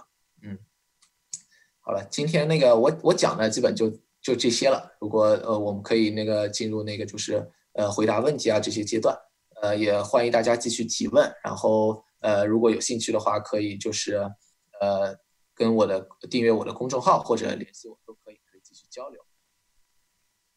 那好，让我们呃一起感谢主讲为我们带来这期很精彩的沙龙。呃，我看到弹幕上还有一些问题，不知道我们的工作人员是不是可以把这个问题还没有回答的问题列表呃交给主讲，然后我们主讲看接下来我们大概花三到五分钟的时间，呃有选择的回答一些问题。如果呃比较复杂的问题或者涉及到专业性的讨论，我觉得也可以后面拿到微信群里大家做这个进一步的探讨。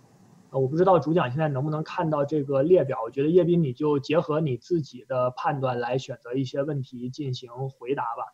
呃，在他找问题的同时，我可以先呃欢迎大家现在在弹幕跟我们提问啊，包括微信群。呃，因为我们的职业并不是医生，也不是传染病学家，所以呃有些问题我们可能回答不了。即使在这个呃药物研发这个角度呢，我们的知识储备也是有限的，所以也非常希望可以和。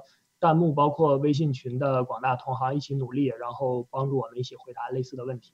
有一个人问到，就是美国为什么有那么多 anti-vaccine？这个可能我们没有提到吧？这个不一定和新冠有关，但是想说一下，就是这里面其实也就是有一些就是误导的信息造成的结果。呃，最初的原因呢是就是很早以前有一篇文章，当时他们做的研究呢是有挺多。挺挺多问题，就是说他提出那个 vaccine 可能引起就是自闭症，呃，在英国的一篇文章也是发表了，发表在那个《柳叶刀》上吧，如果我印象当中没错的话，呃，那个文章呢是有有很多的编造的成分啊，那个那个人他有自己的商业利益，所以去这么做，呃，最后他的医生的执照也被吊销了这种情况，呃，但是因为自从那件事出了以后呢，就有很多人。就在说自己的也也有有些明星就在说我的孩子得了什么病是因为打了那个 vaccine，呃，这些都没有很好的那个证据。但由于这种情况呢，有很多这样的误导的宣传呢，确实就是美国现在有很多那个，呃，确实有人是有 anti vaccine，呃，但我们也要看到这种结果造成的后果是什么呢？还是挺严重的，因为很多人他嗯，anti vaccine 主要 anti 什么呢？是 MMR，就是。呃，麻疹那个那个 vaccine，呃，造成这个 MMR 的接种率呢，就是有有下降，有明显的下降。呃，明显下降之后呢，就有好几个社区都有那个麻疹爆发的情况。呃，所以这个其实就是说，因为很多时候我们确实需要那个，呃，关于 vaccine 呢，它是一个需很很多时候它有一些，比如说特别小的孩子他没法打，或者他免疫有缺陷没法打。呃，对于这些人来说呢，就是我只有我们周围的人都有那个 vaccine，最后可以大家有一个 herd immunity，那样的话也可以保证那些人呢不受那些疾病的威胁。呃，可以，呃，所以这个确实是一个很大的问题，也也就是很多科学工作者也希望向也也也一直在努力向大家解释啊，呃，那些 anti vaccine 呢是没有科学依据的，呃，而且 vaccine 呢对大家的健康也是非常的重要。还有别的问题吗？呃，再看一下，哦，有，呃，关于治疗流感和新冠的老药新用的共同点在哪里？呃，这个我我我可能稍微了解的到一点的是那个法匹拉韦那个，因为我看了一下他那方面的东西是，法匹拉韦的理论上和那个就是瑞德西韦有点相似，它也是一个前药。然后你把那个前药在人体内代谢完了之后，它真正的有效物呢，也是一个就是核苷类似物，我们叫做就是还是影响它那个就是呃阻止那个呃阻止流流感病毒吧，它继续的复制。呃，理论上来说呢，它也希望可以用在就是新冠上面。呃，但呃就这也是它的一个呃理论上来用的。呃，另外流感药物有一个。呃，比较有名的就是达菲吧，奥司他韦，那个现在应该是明确表明了对那个新冠是没有效果，因为呃，奥司他韦它是那个就针对那个甲流的那个药物，它那个靶点呢是那个就是我们叫甲流 H1N1 那个 N 那个呃，它是针对那个的，那个那个靶点呢在那个冠状病毒里面是没有的，所以现在这个已经是应该应该说是基本上是不再用了吧，呃。说消化道也发现了新冠病毒，喝酒可以帮助消化道。呃，消化道那个可能主要是那个就是肠道那里吧，可能这个酒酒精到那里应该是胃那边就主要都吸收了。啊，这个有点开玩笑了。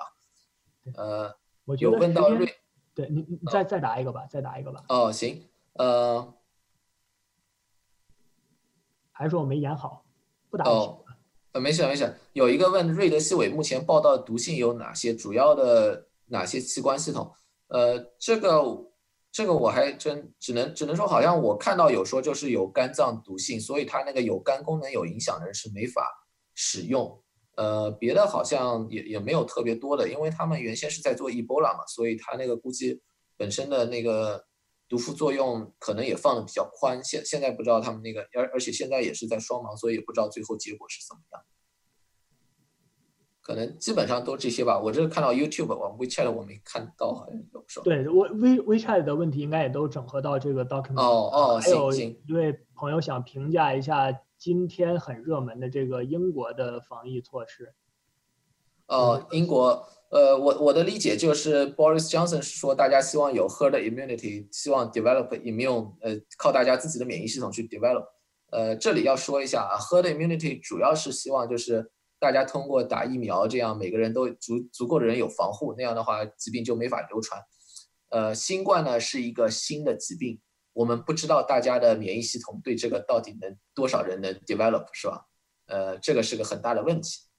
而且呢，致死率毕竟还是在百分，如呃你如果是哪怕是百分之零点四的致死率的话，那也是挺高的。呃，我们还要考虑到有一个什么问题呢？它是百分之六的人可能需要住到 ICU。如果你哪怕我们就算开玩笑，就说英国他们想这么做的话，你英国如果百分之六的人都要去 ICU，那我我不知道英国的 ICU 的病房能不能坚持到这百分之六，因为我们看到现在意大利的情况不是很好，很大一个原因就是他们的 health system 对相当于是 overwhelmed，就因为有太多的病人，是的，最后造成的预后很差，呃，所以这样的想法其实是非常类似的情况，对。